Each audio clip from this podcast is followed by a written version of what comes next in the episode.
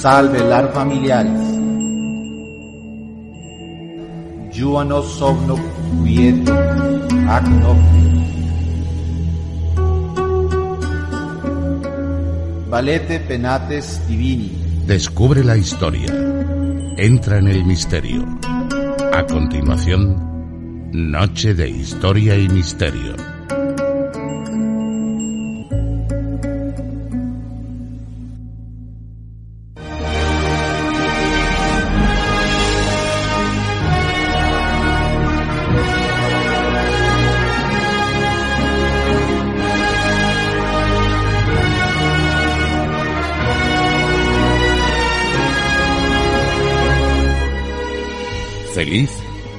Atravesado los misterios, pues conoce la fuente y el fin de la vida, la historia oficial y la historia proscrita.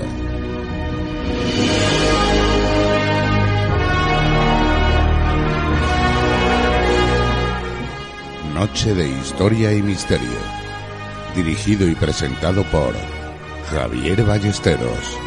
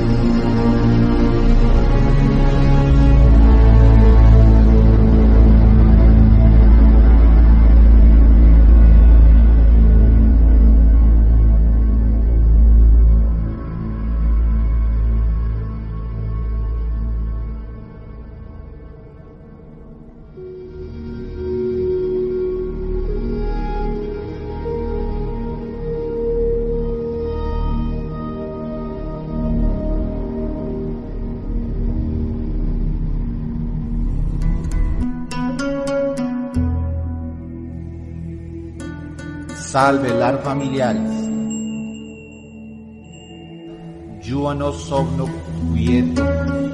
Nocte. Procúranos un sueño tranquilo esta noche. Valete penates divini. Adiós, penates divinos. Tutamini nos ac nocte. Protéjanos esta noche. Vale geni patris familias. Vale juno matris familias. Adiós, genio padre de esta familia. Adiós, Juno madre de esta familia. Procúranos sueños propicios en el día que inicia. Salve Vesta Mater, fove flamis, tui semper domum nostram Salve, Madre Vesta. Tus flamas siempre calientan nuestra casa y nuestras almas.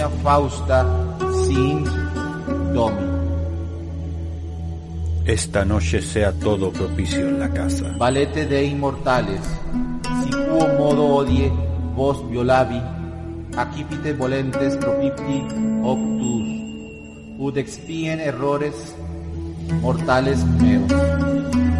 Adiós, dioses inmortales, y si de algún modo hoy los he ofendido, acepten este incienso para que sea propicia vuestra voluntad y así espíe mis errores mortales.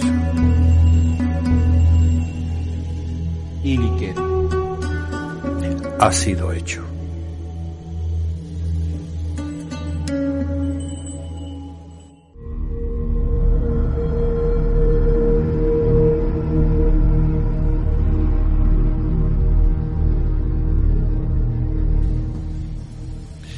Los antiguos romanos creían que después de la muerte sus almas se convertían en espíritus o sombras de muertos. Horacio Epístolas 2, 2, 209. Nocturnos, lemures, portentaque, paseos de sala. ¿Es usted rías de los sueños, milagros, terrores mágicos, brujas, fantasmas en la noche y portentos tesalias? Ovidio Fasti, Ritus eri veteris nocturna lemuria sacri, infernas tacitis manibus ila dabun. ¿Serán los antiguos ritos sagrados de Lemuria cuando hagamos ofrenda a los espíritus sin voz? Citando a Plotino, San Agustín dice, de hecho, que las almas de los hombres son demonios y que los hombres se convierten en lares si son buenos, lemures o larvas si son malos, y manes si no se sabe si se merecen el bien o el mal. Muchos nombres, muchos términos, mucho trabajo para el equipo de Noche, Historia y Misterio. En un momento les preguntaremos a nuestros colaboradores. Antes eh, nos hemos presentado con una oración doméstica romana para traer buenos augurios esta noche tan especial y lúgubre. A nuestra querida emisora Radio Guadalquivir y a la EMA, por supuesto. Desplazados a orillas del río del mismo nombre. Nos ponemos ya armados de fe y fuerza, de nuevo en movimiento, y si queremos ver, saber y preguntar a los muertos sobre muertos, debemos viajar al mismo infierno, y solo hay una manera, con Caronte el barquero. Toma, vas a necesitarla, para Caronte el barquero.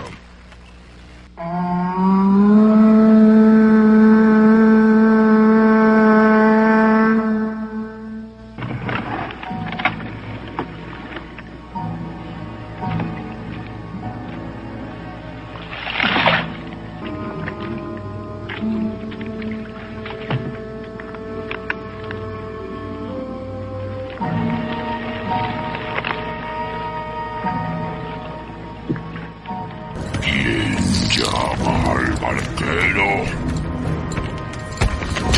Fantasma de Esparta. Esclavo de los olímpicos. Compartimos un destino común. Los dioses jamás nos liberarán de nuestra tortura. Márchate.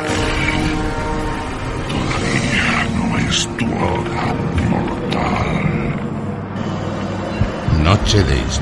misterio.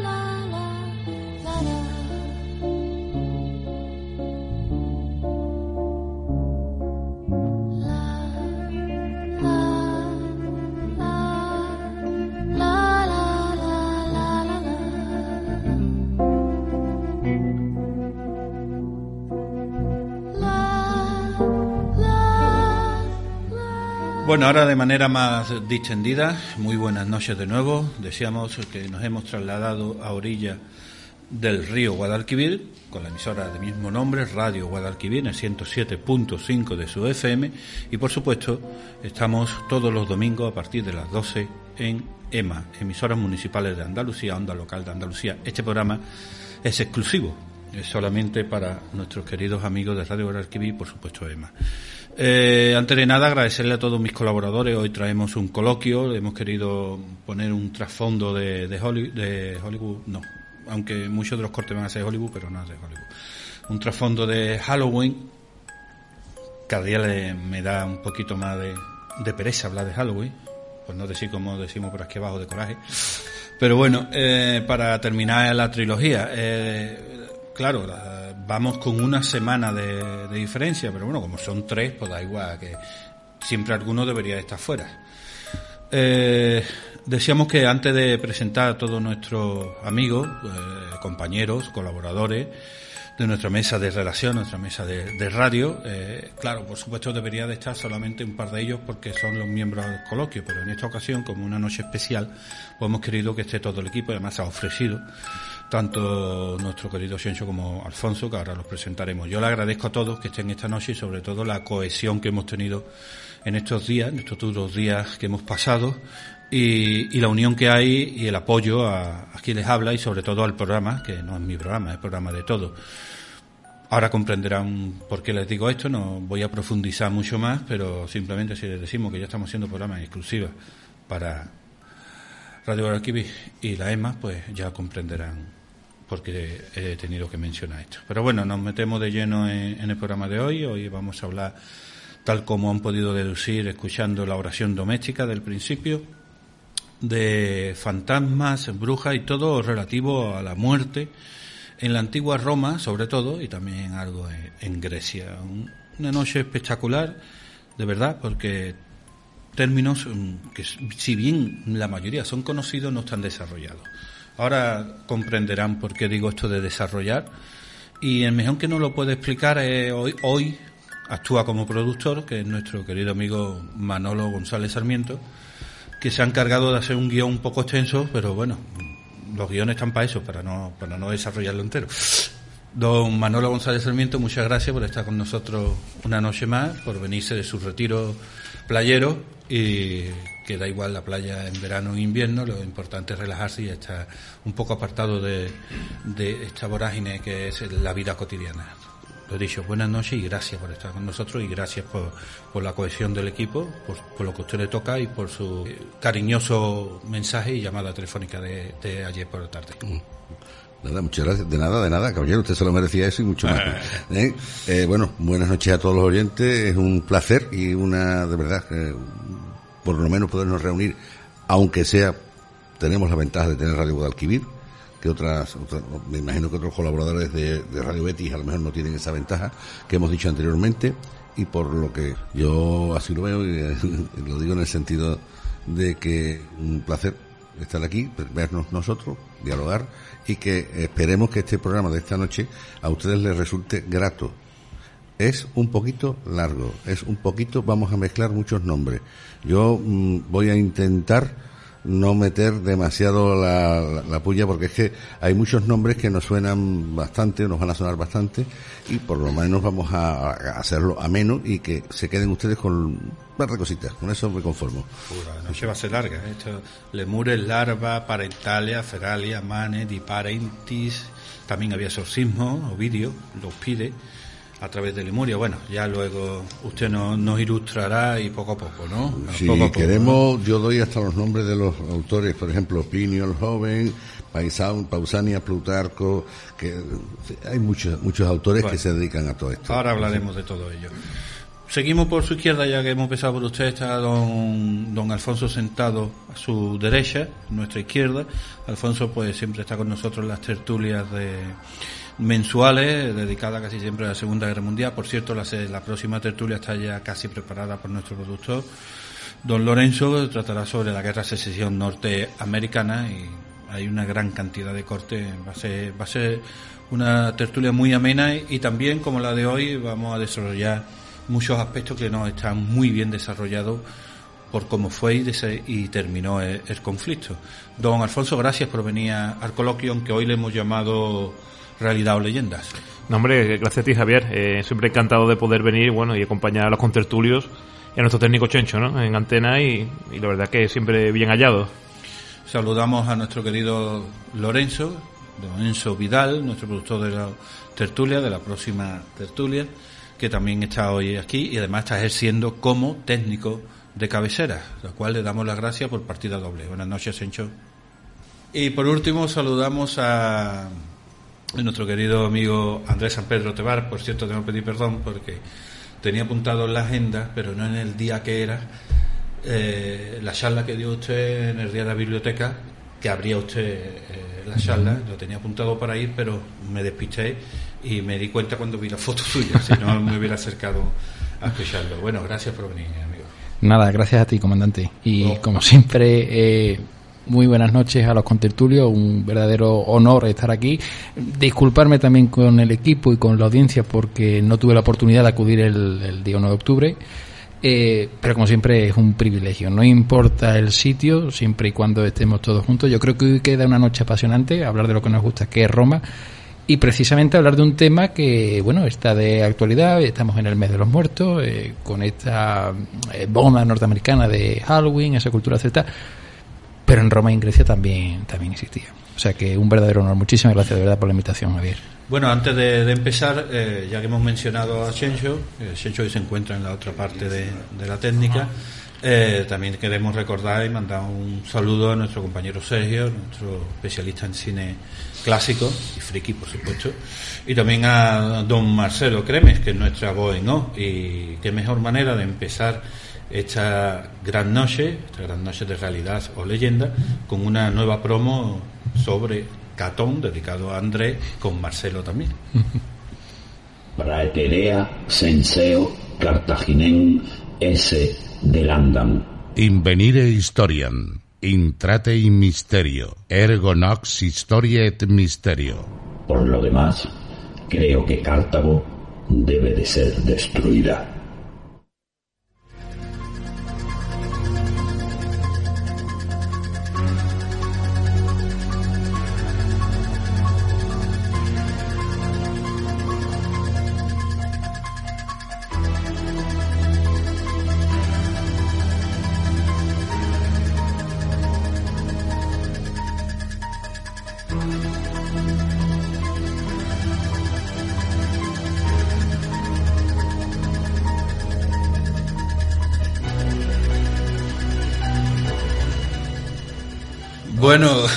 estamos aquí riéndonos, ¿no? Hoy no podemos reírnos, estamos serios, tétricos. Es un programa de oscuro, de, Halloween. Y bueno, el que ha hecho Catón, pues a mejor un día aprende a hablar, ¿no, querido Manolo? Sí, sí, sí. Yo, es verdad, estamos Andrés y yo aquí viendo la, la, cuestión, la pronunciación y el texto en general, que se hubiera quedado mucho más bonito si hubiera dicho de Lenda es Cartago. Bueno, vamos a empezar. Tenemos un bloque primero fascinante y también difícil. Tú nos has dado unos esquemas, nos has mandado unos títulos que luego se podían dividir en subtítulos y en, y en componentes eh, difíciles de, de, explicar, pero bueno, para eso estáis ustedes, tanto usted como el querido André y luego nuestro nuestro amigo Alfonso y, yo, pues trataremos de, entrar en el, trapo como podamos, ¿no, Alfonso? Estamos un poquito fuera de juego nosotros. Por eso creo que Shencho se ha quedado ahí detrás de, la pecera. Bueno, cuatro fantasmas potenciales, características de los fantasmas, métodos para contrarrestarlo, rito funerario y culto a los muertos. Recordamos, estamos hablando de fantasmas, brujas y todo relacionado con la muerte en Roma y en la Grecia clásica don Andrés, no, perdón, dejamos que Manolo haga los honores de, abrir la tertulia y nos indique, nos oriente por dónde debemos de, encauzarla. Bueno, yo, eh, vamos a ver, cuando se plantea este, este caso de en Grecia y Roma, nos tenemos que acordar de que había una influencia, que estaban en un contexto, y en ese contexto, pues habría que hablar un poquitín de lo que eran, cómo se trataba este tema por la parte de Mesopotamia o Sumer o por la parte de Egipto que influyen en una tanto tanto es así que eh, Serapis creo que es me parece que es Serapis el que eh, se supone que es un dios que los griegos adoptan y los egipcios para, para, para, para unir las dos mitologías de la muerte un nexo de unión. Entonces, no debíamos de, dedicarnos, lo que pasa es que no tenemos tiempo, a echar un repaso a cómo eran la, quiénes eran los principales y todo esto, ¿no? Por ejemplo, en Egipto el principal era Osiris, que era el centro. Pero claro, después de Osiris tenía una probabilidad de reyes, de, perdón, de reyes, de dioses, eh, a su lado y de gente que como Horus o como quiera que sea, que parece mentira, pero también interviene en esto. Y eh, lo que es Grecia, pues sí tenemos mucho, pero había, los hebreos también tienen, nosotros en los hebreos, en el Antiguo Testamento, en el Nuevo Testamento también tenemos fantasmas y casos de fantasmas. Voy a citar dos o tres casos, por ejemplo, además recogido por Samuel, Samuel 28 en el Antiguo Testamento, cuando Saúl habla, se encuentra confundido y, por los filisteos y pide a ver si puede hablar con anteriormente eh, con Yahvé para a ver si puede con Samuel intentar a ver cómo se puede enfrentar a los filisteos. Y bueno, pero eso son invocaciones o sueños premeditorios. Sueños, sueños, Esto, está recogido por Samuel 28. ¿Y, si ha citado fantasmas? Sí, sí, sí. Dice, quiere, no fantasmas, sino él quiere hablar con una bruja o con alguien que interceda ah, para, para, ¿sabes? bueno, fantasmas sí, fantasmas sí lo tenemos en el Nuevo Testamento. Con Jesús, cuando viene, mm, eh, cuando Jesús vuelve de, meditar, viene por las aguas, pues entonces la gente dice, nadie se, mm, se presenta ante los apóstoles caminando sobre las aguas y los discípulos de momento lo confunden con un fantasma y comienzan a gritar. Eso lo dice Mateo 14, 26 sigue, seguimos. Jesús se manifiesta tras su muerte, María Magdalena, Marcos 16, 19. O sea que hasta en la Biblia tenemos esto. El Apocalipsis, el Apocalipsis es, la, digamos que, como un muerto, como Jesús resucitado, explica el más allá o lo futuro que va a pasar a un vivo que sería San Juan. O Juan, en este caso Juan el, evangelista.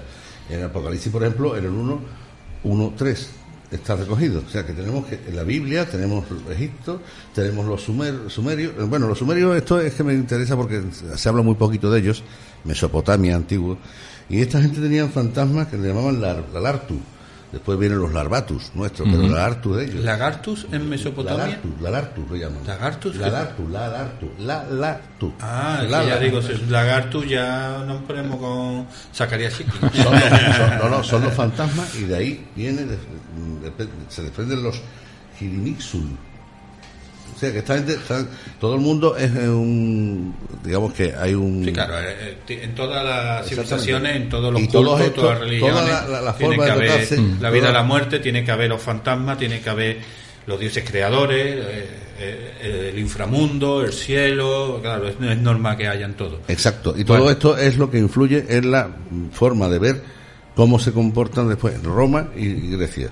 Sin embargo, y me hace, quiero hacer una, un apéndice, porque no, nos da tiempo, los etruscos. Los etruscos, la forma de ver la muerte de los etruscos es distinta por completo. O sea, la, la muerte, el, la cena o el festín de, difuntos que hacen ellos, en las tumbas etruscas se ven a la gente muy complacido, muy bien, muy sonriendo, en una, todo en una postura y intentando la tumba ser lo más fidedigno posible de la vida real. O sea, imitan la casa, imitan todo como era, y además en una actitud de, bueno, de, risas, de, alegría, etcétera, etcétera.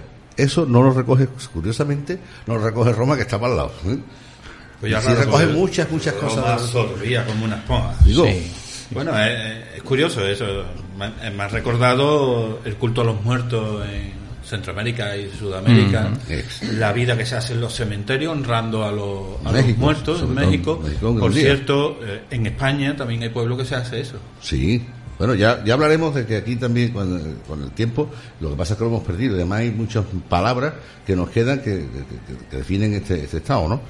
Bueno, y una cosa que yo sí quiero decir, y ya con esto termino, está bien hecho, que es que la muerte anormal es la que causa o provoca la existencia de fantasmas. O sea, una muerte normal no, por, por se, per se, no, no, crea un fantasma. Un fantasma se crea por una muerte anormal. O la otra parte, eh, que no esté bien enterrado o que le falta alguna cosa. Ya lo veremos en el transcurso tiene, del programa. Deudas, tiene deudas en toda clase de, y, en, la palabra. y en principio, otra clarificación que hay que hacer es que los difuntos no eran malos, no eran terribles, solo en ciertos casos. O sea, que ellos no.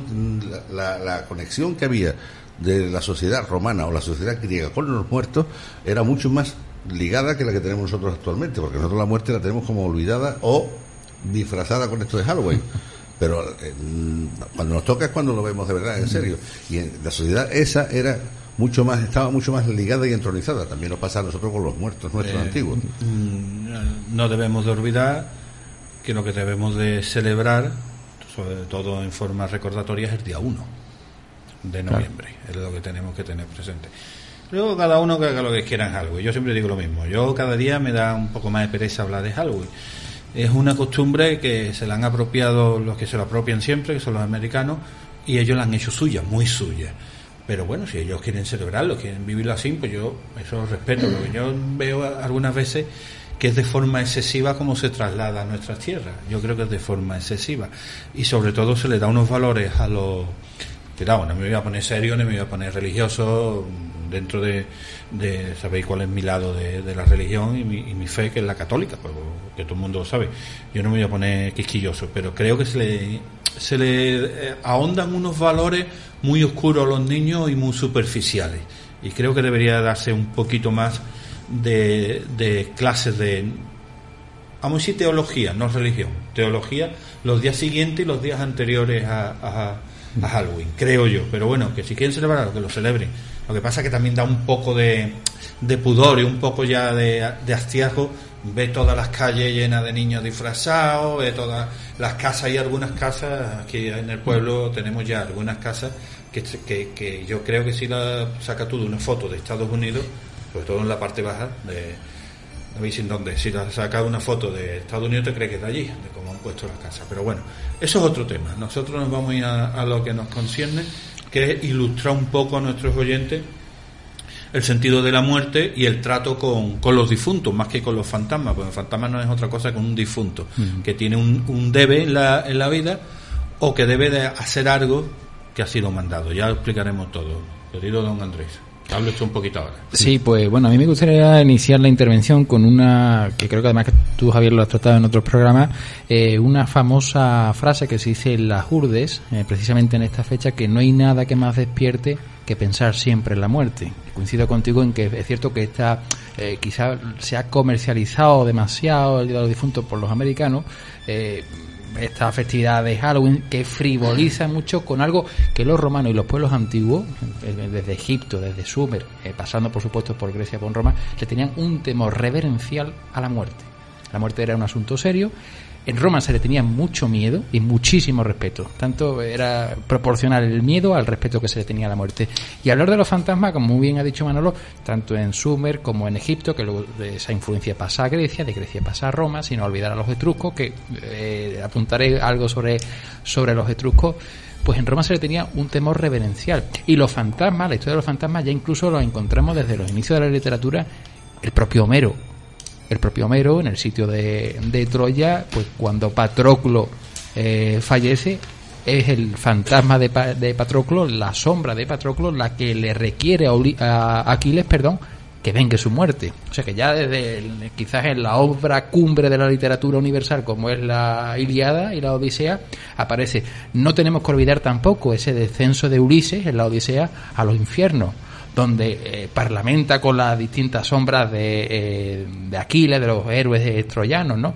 Eh, incluso también este Ajax, que le recrimina a, a, Ulises que, que, se ha quedado él con las armas de, de, Aquiles, entonces se lo recrimina y que mm, al no poder quedarse con las armas de Aquiles, pues se ha suicidado, ¿no? O sea que eso de los fantasmas, las apariciones, ya aparece en, la, en la literatura.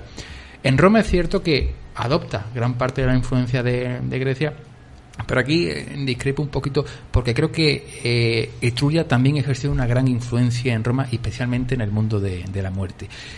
Como bien ha dicho, ha dicho Manolo, son famosas las tumbas de Tarquinia, las tumbas etruscas, donde aparece el banquete festivo, pero no es menos cierto también que en muchas de esas tumbas etruscas aparecen imágenes de eh, combates, aparecen imágenes de combate. Y parece que en Etruria, los etruscos, eh, la sangre era un elemento apotropaico, no un elemento de defensa frente a los difuntos.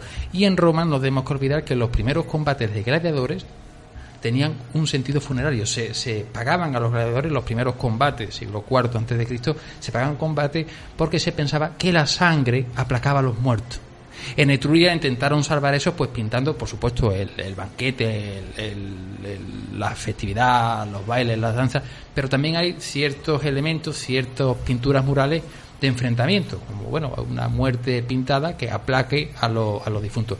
Y en Roma, eh, inicialmente, pues esa, esa costumbre de enfrentar a los gladiadores un poco en las honras fúnebres, eh, inicialmente, luego ese sentido se perdió, ¿no? Y pasó de, un ritual funerario muy primitivamente a un ritual público pues de diversión y de, y de divertimiento. Creo que nos queda noche por delante. Sí, sí, Creo bueno. que nos queda Llevamos media hora, noche por delante. Creo que que nos queda noche por delante. Me ha llamado mucho la atención, perdón. Me ha llamado mucho, y ahora vamos a dejarle un momento, un minuto a, al amigo Alfonso, por lo menos que, que, un- que haga un poco de saliva para que empiece ya a, calen- a calentarse. Pero lo que quería decir que me, me ha llamado mucho la atención cuando hemos hablado de los etruscos. Son civilizaciones, eh, entidades, podríamos decir, mm, que si bien se conoce de nombre, no está desarrollado para nada el tema. Creo que sería un, un bonito coloquio clásico nuestro, un día poder hablar de los etruscos y similares, ¿no? Hombre, sí, está muy bien. pero Hay, hay otro también que se puede hablar de los ligures. Etruscos, ligures y todo. Ligures, sí, los pueblos tanta- itálicos, Tanta, influencia tienen aquí. Bueno, para ir dando un poquito de variedad a nuestro coloquio Exacto. clásico, ¿no? Que además se supone que los ligures son expulsados. Eh, Rufo Festoavieno dice que provienen del norte, se supone que son normandos, lo- donde hoy estaría la Normandía, o Britania. Y entonces cuando llegan las, las tribus estas, eh, di- digamos que invasoras, ellos se- se- no se pueden enfrentar y se, Se van y se repliegan. Y se repliegan hasta lo que es Mónaco hoy en día, más o menos para que tengan Sí. Génova, Mónaco en la parte esa. El norte y de tienen Italia. una gran influencia eh, eh, bueno, en Italia, por supuesto. Queda, queda apuntado. Eh, don Alfonso. Es un buen tema. Bueno, no, pues como bien aquí hay dos voces autorizadas que bueno han estado ya ilustrándonos bien en cuanto a, al mundo romano, ¿no? La verdad que sí, que la cultura grecolatina, por de- gracias a Dios, nos dejó un muy buen legado. Y ciertamente, aunque se piense la gente, no como tú bien has precisado, pues el- esto de Halloween pues viene un poco también de la cultura celta. Lo llevaron los irlandeses a Estados Unidos, lo que ocurre, como bien habéis precisado, pues claro, lo mercantilizan todo y de alguna manera pues eh, de alguna manera pues siempre al mercantilizarlo pues y de alguna manera también como bien ha precisado Andrés pues se frivoliza, se banaliza con la muerte ¿no? y se familiariza a los niños con ella pero bueno ciertamente pues al final el- la- es un poco también marketing hollywoodiense ¿no? de alguna manera siempre es lo que nos entra por los ojos eh, primeramente eh, también hay que destacar que en el mundo romano había muchas similitudes con nuestra cultura a día de hoy, sobre todo en el cristianismo, ¿no? Sobre todo con el, el tema, sobre todo de la limpieza de las tumbas, del respeto también por, lo- por los muertos. Eh, te, Eh, te voy a decir un, un ritual romano. Un ritual romano cuando se moría el pater familia se le llamaba tres veces por su nombre. El papa cuando se muere se le llama tres veces por su nombre. Y se le coloca tres monedas No, se también. le colocan las monedas. Eso es, eso es griego, es todo ser, para pagarle al barquero. Caronte. Pero No, no, pero metiendo- aparte se le mete Sí, sí. tres monedas diferentes. de- no, Una, pero eh. de, colo- de color, la de oro, de plata y de cobre. Mm, No te digo que no. Pero lo que sí te digo seguro es que en cada cuenca de los ojos y en la boca se le, se le plantaba, se supone que se le plantaba para que pudiera pagarle al barquero Caronte. sí, eso ya, bueno, en la Edad Media era también típico de en los cadáveres se colocan las monedas de los ojos para... Exactamente, para que no se abran y no, se, y no llamen al más allá, pues se supone que... Luego cuando abrían la tumba le quitaban todo lo que. No, que aquí la tradición, como bien sabéis, es llevar flores a, los, a nuestros difuntos y limpiar las lápidas, y eso era ya una costumbre romana, al igual que... Sí, al- se, al se- igual- se sigue haciendo eso todavía. Mucho Sí, que yo no sé, en el mundo rural y no sé, ya como está ahora eh, la cremación también, ¿no? Pues ya no hay un lugar físico donde tú puedas ir a, a rendirle culto a, a tus pasa- antepasados. Bueno, puedes ir a la iglesia, ¿no? A rezar por ellos. Mm. O también puedes rezar en tu casa. Pero no, no sé yo cómo está ahora mismo el tema de los Sí, cementerios. sigue habiendo vigencia en, en esas Sí. costumbres y, hombre, no hasta el punto de velar por la noche, ¿no? Como hacen mucha gente, ¿no? Pero bueno, y también incluso quemaban incienso, por lo visto para también purificar un poco la alma de los espíritus que habían fallecido. Y, Y la lamparita de, de agua y sal. Las palomitas famosas, ¿no? famosas palomitas. Entonces, pues, ¿no? hay muchas similitudes de lo que es la cultura gre- grecolatina, ¿no? Con la, nuestra civilización actual. Porque ellos hacían todo eso, los romanos. Sí, sí, eran rituales que llevaban a cabo y que, bueno, han llegado hasta nuestros días. Evidentemente, el de incienso, ya que además para cultos eh, o liturgias cristianas. Pero bueno, porque quieras que no, pues estamos muy influenciados por, por la cultura romana, ¿no? Gracias a Dios. Sí, efectivamente. Bueno, yo voy a seguir, vamos a por intentar seguir una cosa, vamos a, a- a seguir con los fantasmas potenciales, ¿no? Y cómo eran los fantasmas, que es el, segundo punto del guion. Entonces aquí tenemos pues los que es fundamentalmente lo que hemos dicho anteriormente. Los tres tipos son los que mueren de forma violenta, los muertos prematuros y los que no se pudieron encerrar. Se llaman insepulti. Bueno, y los niños, ¿no? Y no, bueno, no llorando, son sí, bueno, esos son los que. Los muertos prematuros, muertos prematuros, muertos ¿vale? Entonces, los no llorados, que entran dentro de que se llaman indepre- indeploranti, indeploranti, los no llorados. En este, bueno, en este, digamos que en este, en este golpe eh, se, se meten la mayoría de los fantasmas que nosotros conocemos. Y, eh, bueno, pues la mitad de, la mayoría de ellos se dejan sin enterrar, por ejemplo, a los enemigos, que es una cosa que hay. Eh, a los que se mueren ahogados, pues a los que se mueren ahogados, como no hay tierra, se le echa un, pu- un puñadito de tierra o se hace un cipo, un cipo es una, eh, un cenotafio o lo que quiera que sea, un, donde se le, se le hace, le honran para que este hombre, si no, se convierte en fantasma. Y ya por aquí hemos hecho la entrada y podéis seguir ustedes que son las vamos, los principales tipos que hay en, en Roma, ¿no? O sea, el que muere de forma violenta, el niño o el joven, incluso para los niños hay una ceremonia cuando muere un niño en una casa, se limpia toda el- la, la entrada de la casa, se tiene con agua, se limpia completamente. Era una forma, el, el umbral. De purificar umbral, el umbral, sí. claro. Entonces, eh, tenemos lo- los que mueren de forma violenta. ¿Qué, qué es lo que significa esos fantasmas? Pues hablamos de personas que bien han sido asesinadas, eh, que han sido despedazadas, que no han tenido un enterramiento, que hay una muerte Le violenta. han cortado la mano y la han, y la han No, puesto, no, le han no, cortado no. la mano y la han, escucha, escucha, la han puesto en una puerta para que- Ah. Ah, un, am- un amigo de, de Andrés. No, ahí también entran suicidios, suicidios y ahorcados. También. Claro, Sí, pero sí, sí. suicidio podría tener dos apartados, ¿no? Suicidio es el, eh, está, eh, el haber muerto de forma suicida y luego la leyenda que hay sobre los suicidas, ¿no? A ver, eh, el Es que estamos suicida, con- con- el es suicida verdad. vamos, a, vamos a tocar un tema. Bueno, espérate. muy interesante. Va- Vamos a acabar sí, primero sí, que acabe sí. don Andrés. Sobre la muerte violenta, eh, eh, a- como hemos dicho, la literatura nos ha mostrado infinidad de ejemplos y gracias a Dios la literatura romana nos proporciona muchísimos ejemplos. Por ejemplo, el primer caso, un caso muy conocido que hemos hablado mucho de él, el emperador Calígula. Calígula es asesinado por la Guardia Pretoriana en el año 41 después de Cristo. Bueno, pues eh, dice Suetonio, hablando precisamente de Calígula, que se, eh, una vez fue asesinado, la Guardia Pretoriana a Calígula lo incineró en un jardín del- de la casa de Augusto. Sí. ¿vale? Bueno, pues dice Suetonio que después de haber sido incinerado Calígula, los guardias, los guardias pretorianos, en ese jardín decían que escuchaban ruido, que curioso se eso. encontraban, claro, que escuchaban Curioso. ruido, que escuchaban gemidos, que se encontraban.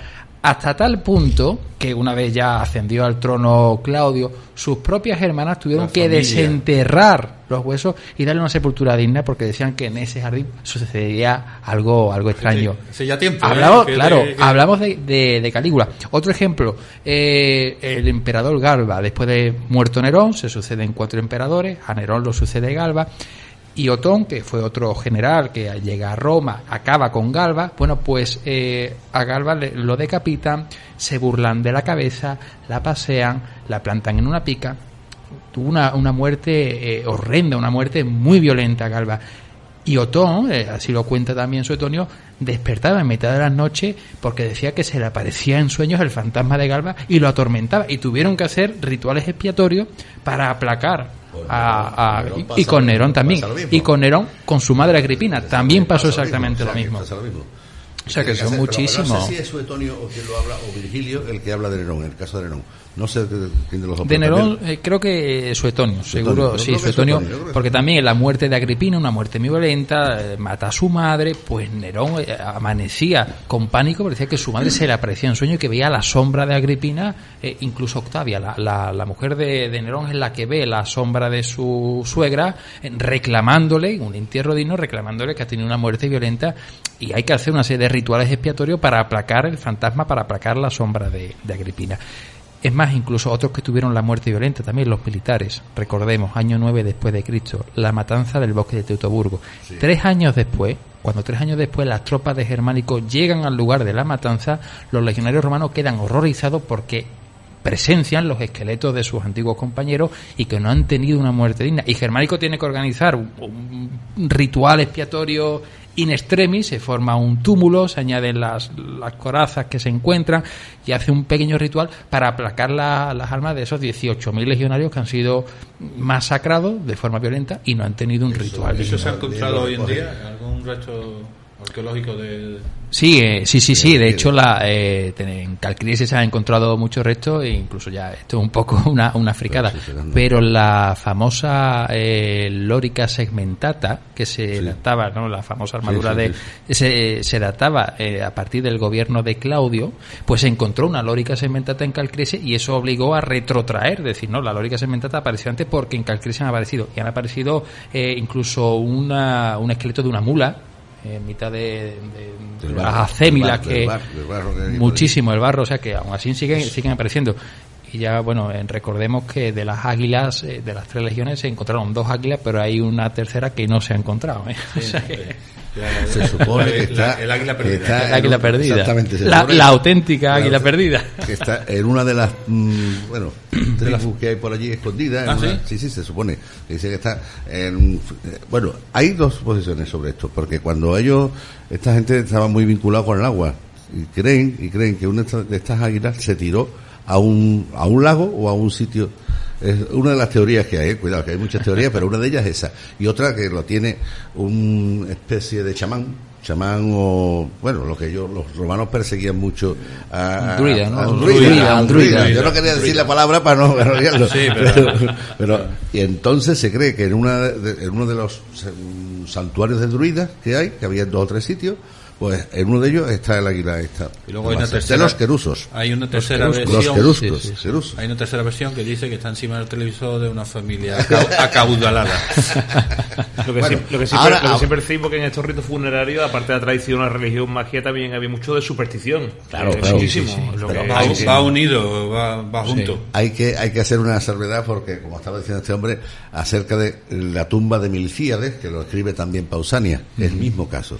Llegan allí, ven lo que hay en fin, y escuchan los ruidos de la batalla todavía, aunque a pesar de que había y los lamentos Los y las quejas.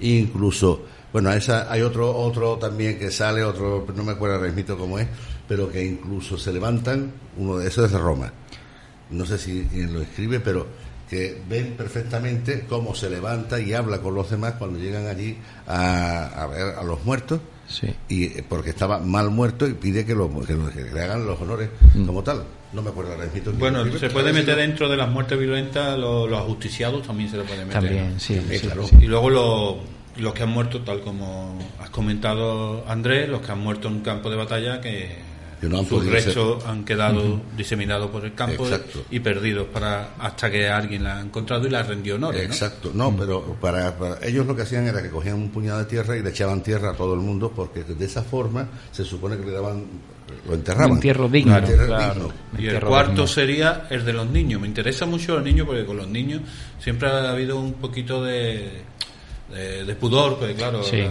Los niños tenían un tratamiento muy especial, porque en las tumbas de, bueno, en la- las cabañas de los íberos y en las cabañas de Celtíbera y todas estas cosas de aquí, se moría un niño y se enterraba en la propia cabaña, y eso también pasa en Roma y pasa en Etruria también. ¿eh? También es una, una costumbre que se va perdiendo con el tiempo. En Grecia no, no tengo yo información de lo que pasaba, pero mm, bueno, y hablando de la sangre, la sangre, cuando se enterraba un, en Grecia un señor importante, normalmente se sacrificaba hasta un esclavo por purificar aquello que estabas diciendo tú antes, la sangre. para aplacar la Para sangre aplacar era un elemento apotropaico estamos sí. hablando de fantasmas de nuestro pasado, ¿no? Sí, estamos Sí, hablando de sí. fantasmas de nuestro pasado, Lo- no estamos hablando de... fantasmas. Lo que sí es cierto que la, la consecuencia, digamos, de estos fantasmas, de estas muertes, digamos, mm, prematuras o, de, o violentas, de alguna manera provocaban, decían espíritus dañinos. Que era, que era un poco la superstición que había. ¿Buscan no. venganza, por ejemplo? No buscan venganza, buscan lo que normalmente estos espíritus quieren, o sea, o sea, ser bien enterrados. Justicia y paz. Sí. Justicia y paz. justicia y paz buscando. exactamente No están buscando, no es el- la idea del, del, del chocarrero, el, el porter gay y todas estas cosas, viene del siglo XIX nuestra, más que nada.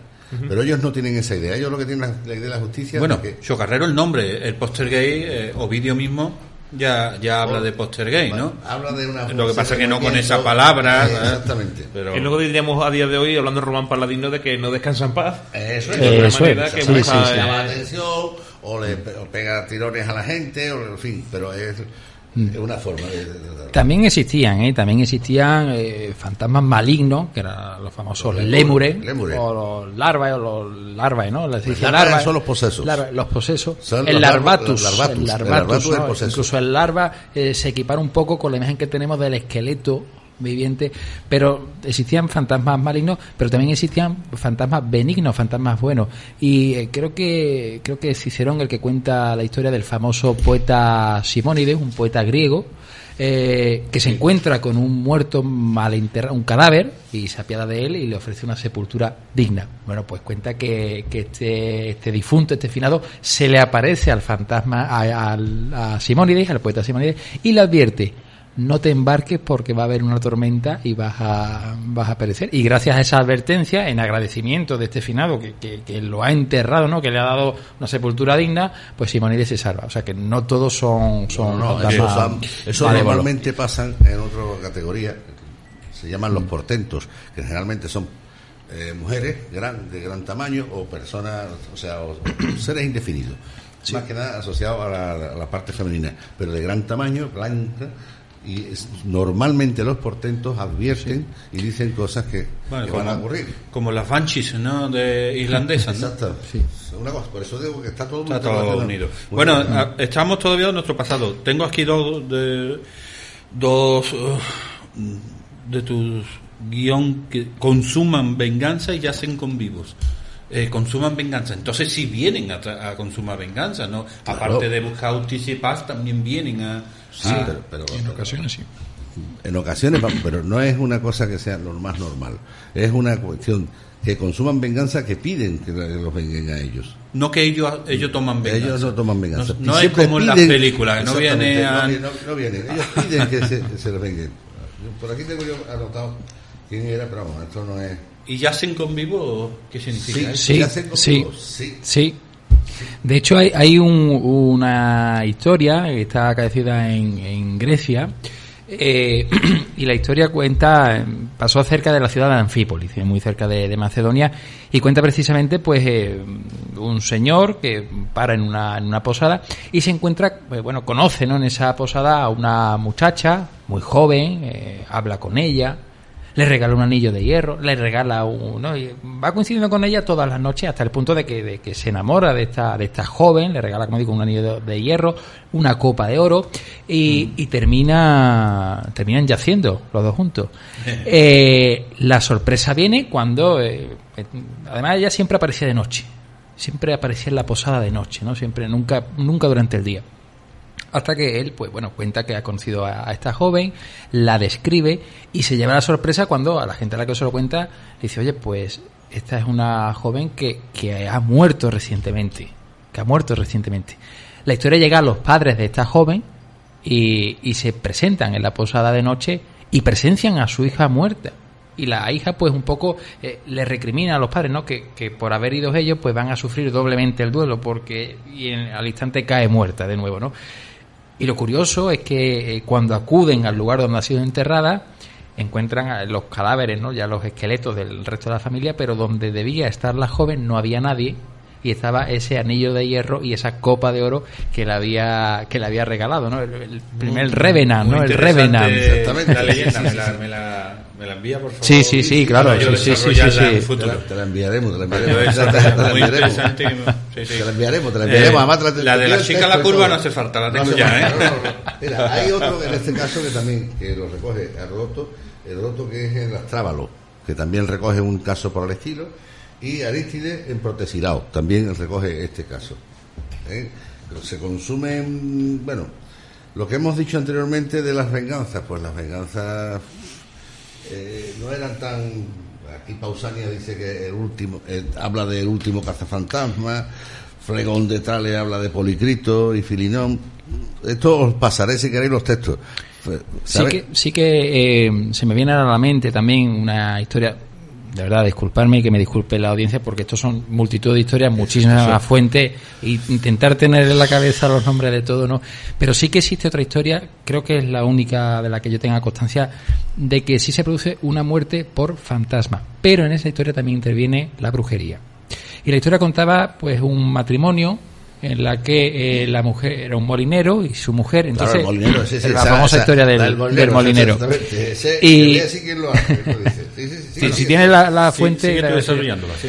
bueno pues eh, eh, en este matrimonio la mujer del, del molinero pues eh, está enamorada no tiene una, una aventura amorosa con Una zaire.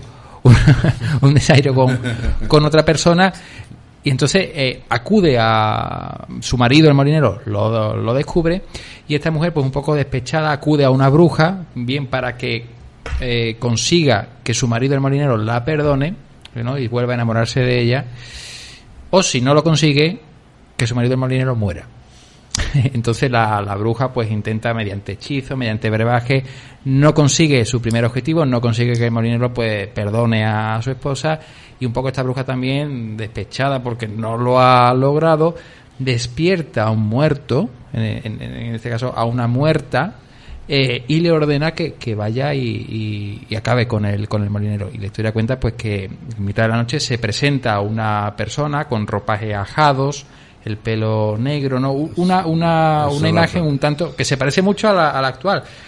Y dicen que por la mañana pues el molinero aparece ahorcado. Entonces creo que es eh, la única historia que yo tengo Aparece constancia. ahorcado, aparece no- ah, ahorcado por lo mediación. que no, no por dice que lo haya mediación. hecho ella. claro, y lo lo descubre y lo descubren los esclavos cuando abren por la puerta y lo descubren allí. Y eso lo escribe Apuleyo. Apuleyo, que el asno de oro, Pero cierto. aparece ahorcado. ¿Es del No burro? dice que sea ¿Apuleyo ella- del burro? Apuleyo, Apuleyo. Sí, sí. en fin, eh, es muy interesante. Pero No, pero claro que tampoco se puede verificar, claro, si fue de- por los brebajes o fue precisamente un acto de... Claro, pero además es Claro, interesante la historia porque es la utilización de los muertos, la utilización de, los de, los de los fantasmas, ¿no? Lo- sí, de- el, el origen primigenio del zombie era ¿no? en, en Cuba, pero- en la... Pero en este caso lo único que sabemos es que aparece este Aparece ahorcado, cierto. Aparece ahorcado. Y Cierto. punto. Vamos a hacer, como tú, me faltan pruebas, no puedo decir presuntamente. No, de- debido a este tipo de, de anécdotas, lógicamente, en cuanto a fantasma, fantasma y espíritu, pues bueno, los dioses Lari y Penate eran los que siempre se encomendaban los romanos dioses domésticos, ¿no? Para estar protegidos y, y siempre... este, Lo has dicho manera- antes en la oración, penates. Sí, sí, efectivamente. Entonces, pues, viendo este tipo de historias, lógicamente, pues, nunca estaba de más estar protegido por ¿no? uno, siempre por los dioses, ¿no? Sí, de hecho, además, eh, eh, la muerte en Roma es cierto que existía la religión oficial, que son los mitos que todos conocemos, Hades, Perséfone, Caronte. eh, existía una serie de rituales públicos, pero la muerte tenía una amplia significación privada. Hablaremos también, tenemos que hablar, es obligado, de las fiestas parentales y las fiestas de la- las Lemurias, ¿no? Las famosas Lemurias, que por cierto, las fiestas parentales se celebraban en febrero, eh, creo que era del 13 al 21 de febrero.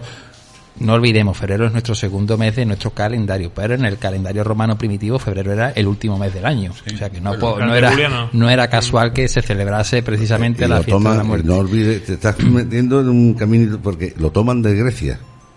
Grecia Cierto, es el que la genesia, la- la genesia, Sí, la famosa genesia, sí, es sí, lo sí. primero que toman ellos y después el quinto mes para el octavo mes para ellos que es para nosotros Mayo. mayo es cuando es.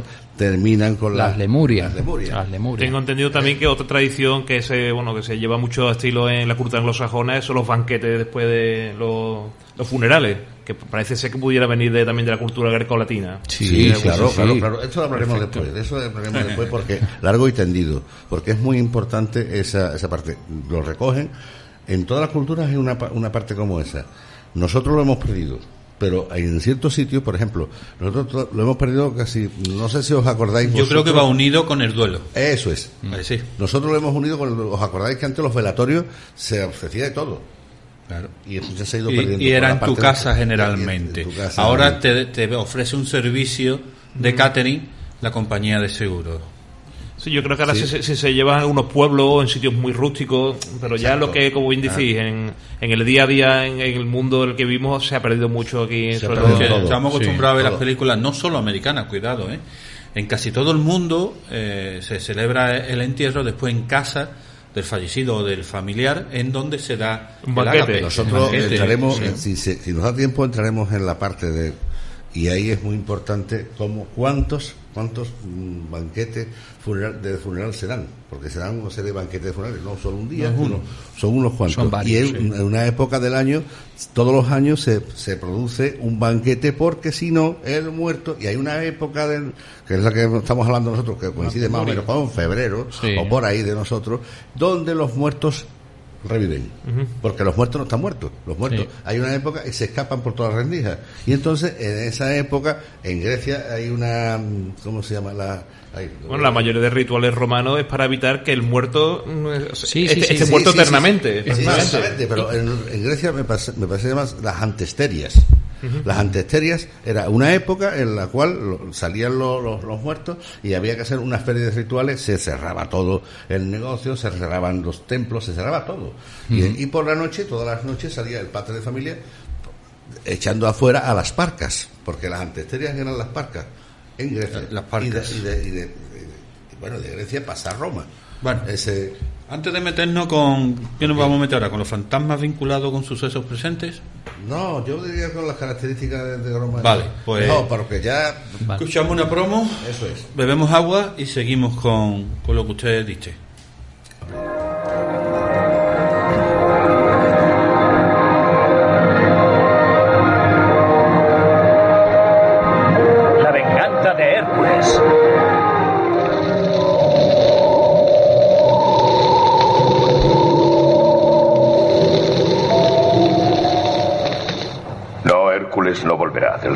Muertos. De todos cuantos tuvieron la osadía de bajar al infierno, ninguno volvió con vida. No, no volverá. Y Tebas sin Hércules estará a nuestra merced. Podéis estar seguros, amigos. Tebas caerá a nuestro primer asalto. Unamos. ¿No opinas igual? Oh, dioses, escuchadme. Escuchad la voz de una madre triste. Euménides, os ofrezco mi vida, pero liberad a mi hijo de la maldición que hace imposible su felicidad. ¡Cállate! Euménides, doy mi vida por la felicidad de mi hijo. Llevadme sobre vuestras Me alas. has llamado Deyanira. Soy polimorfo, centauro y fauno, hombre y dios. Soy el agua de esta cascada, la hierba de este valle. Has invocado a las Euménides y ellas te han escuchado. Te llevaré conmigo.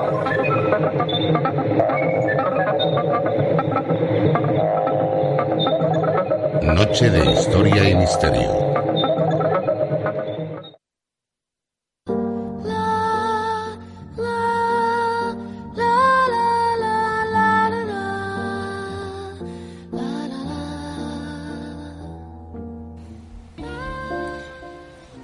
Bueno, llevamos, a lo tonto llevamos ya una hora, señores, llevamos una hora. Eh, no había escuchado la, la promo, porque como todos nuestros oyentes sabrán, nosotros tenemos siempre una pre-tertulia y la tertulia en off dentro de la tertulia. Eh, estábamos aquí comentando unas cosas, por supuesto, de- del tema. Y dice, soy polimoro, polimorio, y has invocado a las sumérides. Es en la película de Hércules. No sé si tiene algo de fundamento o es solamente de, la, eh, de las películas italianas, no es americana. Ya, ya. Polimorio. Bueno, eh, caballero, vuelvan causa usted la tertulia. Nada, yo ahora, lo si, usted si les parece a ustedes, nos pasamos a las características generales, no vamos a entrar en muchas, y después en el método para contrarrestarlos. Eso está, es muy curioso, ¿eh? Esta parte del método para contrarrestarlos hay dos o tres cosas que ustedes lo, lo van a No habla escuchar. usted del ajo, no, ¿no? Sí. Oh.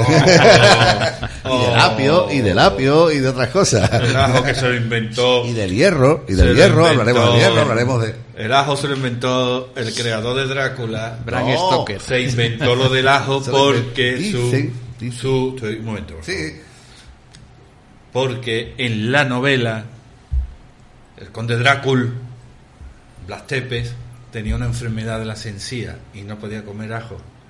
Y la aprovechó Bram Stoker. Y ahora ya todo el mundo tiene ajo colgado para que no le pegue un bocadito.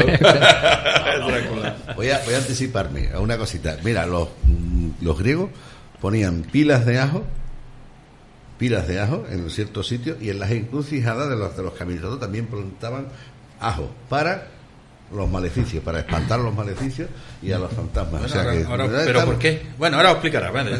El ajo con la tostadita, un poquito de aceite está muy bueno. Ah, exactamente. Venga. Bueno, las características, hemos dicho de las características de los fantasmas. Yo no quisiera tomar. ¿Queréis hablar algún? No, tú no. No, de momento. Bueno, nada. Bueno, los aspectos. En eh, generalmente se presentan como similares a como cuando estábamos vivos. Eh, tienen, bueno, se les pintan con aspectos con deteriorados, eh, con túnicas un poco. Eso- pero eso son apariciones. Apariciones, los fantasmas. ¿Cómo, ¿Cómo definen esto tanto en Grecia como en Roma? ¿eh? ¿Y ya, ya, lo- ya lo mencionan mm, con, con sábanas? No, con sábanas no. Con túnica Ah, bueno, suyo. o con la toga. sí. Vale. Deteriorada más o menos, es- o, o por ahí. Eh, bueno, eh, lo que pasa es que también aparecen de noche, normalmente de noche, y lo que son los larvatus eh, se introducen para las personas que están dormidas o a los débiles. ¿Vale? Ah. O sea, se- y una, una de las características que tiene es que tienen comunicación verbal, se hablan con las personas. Y bueno, los hay de que advierten de riesgo y los hay de que advierten de muerte y los hay que no son tan malos. No tienen la idea de fantasma que tenemos nosotros aquí. Y una cosa que hablaremos después para contrarrestarlo, que los pobres lo que quieren muchas veces es que le quiten las cadenas, los hierros, cosas Sí, así. sí, sí, sí. De hecho, no difieren mucho esa idea que tenemos de los fantasmas encadenados, blancos, no difieren mucho y lo hemos estado aquí hablando, ¿no? Uno de los textos más famosos que hay es el famoso texto de Plinio el Joven que cuenta la, la historia, la que quizás es la primera hi- historia de Casa Encantada. Y acontece precisamente en, en, en Atenas, le sucede a, a un tal, a un filósofo, eh, Atenodoro, Atenodoro de, de Atenas, que por cierto Atenodoro fue el tutor del- de Augusto, del primer emperador, ¿vale? Fue el, el tutor del, del joven Octavio. Y le cuenta Plinio pues que Atenodoro eh, estaba de paso por, por Atenas, necesitaba un, un lugar y se interesó por una casa en alquiler, esto también es muy reciente, eh, el arrendamiento era excesivamente bajo Sí, y la no- casa era no muy grande y y no, no la quería, quería nadie, nadie, nadie, nadie. O sea, que, que estas historias no de la Eso casa con el precio bajo Plinio, porque eso, está el que lo escribe es Plinio. Plinio, Plinio, Plinio el joven, Plinio no el joven. no Atenodoro. No, no, no, no, Ah. él le pasa a Ah, Atenodoro, le que es el a- protagonista, eso es. es Plinio. Pero el texto nos lo transmite Plinio, Plinio, el joven. Y cuentan que, bueno, Atenodoro se sorprende porque esta casa, una casa tan grande, a un precio tan pequeño, no la quiere nadie y le cuentan pues que hay un, un, un fantasma, la habita un fantasma. Y Atenodoro, como es filósofo, mente racional, paga el alquiler y pasa la primera noche en, en esta casa. Y justo lo que ha comentado Manolo, es durante la noche cuando se presenta un fantasma con túnica, blanco, encadenado, o sea, la, la imagen típica, clásica de fantasma. Que nos han pasado a nosotros. Y lo que le sucede es que este fantasma, haciendo ruido con las cadenas, lo que quiere es llamar la atención de Atenodoro. Atenodoro, pues, nos cuenta Plinio, ¿no? Un filósofo, lo, sí- eso es. con él, lo sigue hasta el jardín y se desvanece. Y en ese lugar donde se ha desvanecido, Atenodoro al día siguiente pues excava Sí, y no, encuentra, manda, manda que, manda que levantar levanten eso todo es. aquello y encuentra, encuentra los huesos. pues, con O las sea, cadenas. Un fantasma que estaba pidiendo, por haber Que tenido le- una muerte violenta, que le liberen. un Que le enterramiento liberen, que, le liberen. Guión, propio de una película de terror. Qué desde típico. luego. Sí, sí, sí. No, pero lo venden como una cosa muy bonita. porque yo- el texto lo lees tú y es muy ameno. O sea, no es, es Como cuento de Navidad, ¿no? El, Exacto. el fan- ¿Cuál es? El fantasma pasado, ¿no? no. El que va con las cadenas. Era, era Iser, ¿no era? ¿Era Iser o algo así? Era Iser. Bueno, precisar una cosa porque habéis mencionado que bueno los espíritus en la mayoría bueno son que ayudan o de alguna manera no, no hacen daño, pero sí es verdad que desde la antigüedad incluso los textos bíblicos ya se está recogido hay espíritus que pues, que poseen a gente de alguna manera mm, Claro, No, eh, si, si están las larvae que se te introduce, Larvatus. ¿qué es lo que te hace? ¿Qué- Los larvatus normalmente lo que te hacen es que te llevan o que te dicen. Normalmente los larvatus, caso de larvatus, se te meten dentro. y te- Larbatu, ¿no? Larvatus, no, no quiero llegar al no, De quiero llegar al término socismo que es más moderno, ¿no? No, No, no, no, Ovidio ya lo menciona, ¿eh? Pero Pero ya si eso que- ya, lo- que lo- hacen ellos son los fantasmas incorpóreos en este caso, porque hay fantasmas corpóreos que se ven y fantasmas incorpóreos que serán los larvatus.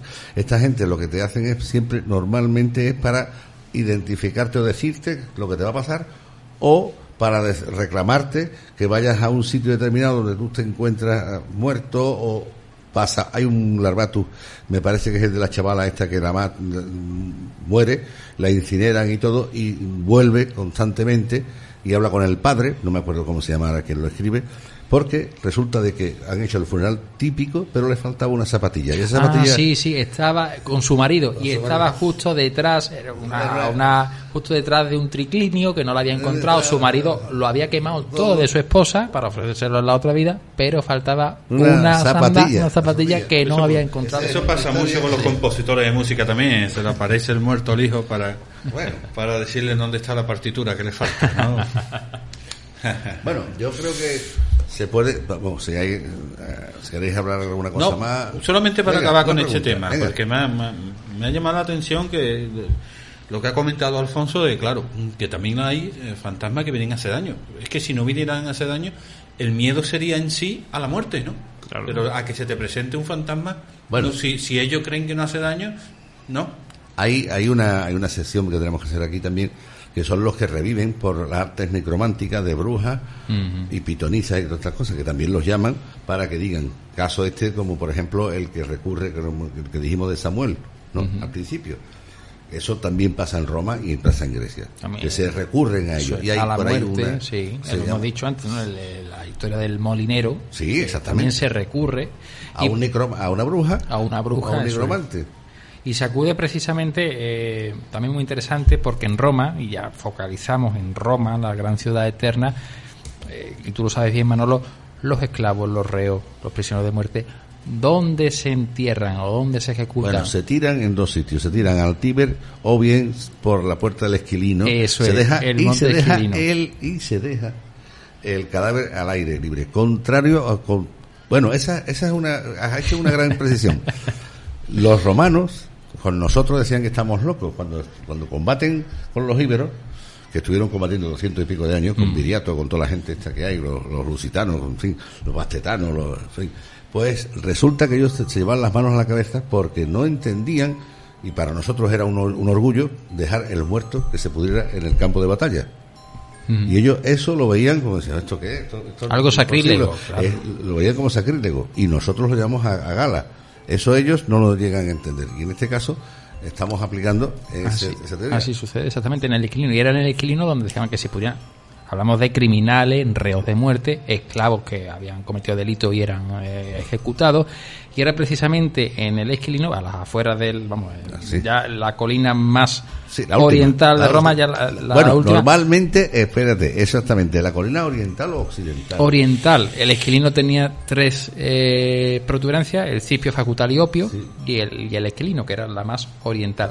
Y era a, a esa fosa gigantesca donde se te- donde acudían las brujas, los brujos, los hechiceros, Oh, ta- también a obtener, a obtener, a obtener para hacer los brebajes. Ta- ta- también eran, también eran personajes a los que acudían ciertos ciudadanos, ciertas Sí, personas sí, para hacer sí, daño sí, a, otros. Sí, sí, sí, precisamente. sí, De hecho, se el llama, de- se llama el- deficios. Las, las maldiciones. Las De hecho, y además era un tema muy tratado en Roma, muy preocupante para el Estado porque estaba atentaba contra la salud pública y recordemos salud pública lex suprema y desde los inicios el derecho romano intentó eh, luchar contra eso. El primer cuerpo jurídico que tenemos en Roma, que son las leyes de las 12 Incluso tablas, se penalizó. ¿no? se penaliza exactamente y hay una tabla eh, hablamos de mediados del siglo V antes de Cristo ¿eh? 450 antes de Cristo bueno pues las leyes de las 12 tablas penalizaban los delitos que se cometían con brujería era Sí. algo que los romanos se perseguían muchísimo porque le temían un le tenían un temor reverencial a la a los bruja, lemures, a los, lémures, exactamente a los lémures eran los que tenían ellos más. Más que a las brujas y a las pitonisas y los tejaneros. Bueno, de vez en cuando a los oráculos, ¿no? A los, los famosos oráculos. Me voy a pegar porque si no me va a echar aquí la bronca. los famosos oráculos mm, no eran tan, tan denostados. Las, las brujas sí eran bastante denostadas. Los oráculos era más bien una cuestión de religiosidad, de templo, de etcétera, etcétera. Y además era eh, recurrido por los reyes y por la aristocracia. El famoso oráculo de Delfos. Eh, Sí, sí, sí, eh, sí, sí. Sí, pero el esquilino ocupaba, y yo creo que eh, eh, hay que mencionarlo en esta noche, el esquilino La gran tumba, la la gran gran, tumba. tumba, una gran fosa común donde iban a parar pues todos los desechos de la sociedad romana, criminales, reos, esclavos que habían matado a sus dueños. Y ahí era, eh, claro, era una mina para gente que, que se dedicaba a la brujería y a la hechicería. Otro lugar también muy eh, muy curioso, en, lo ha dicho Manolo, ¿no? El Tíber, Tíber. también, que se ah, tiraban los cadáveres en, al río. Y las escaleras hegemonia. Sí, también.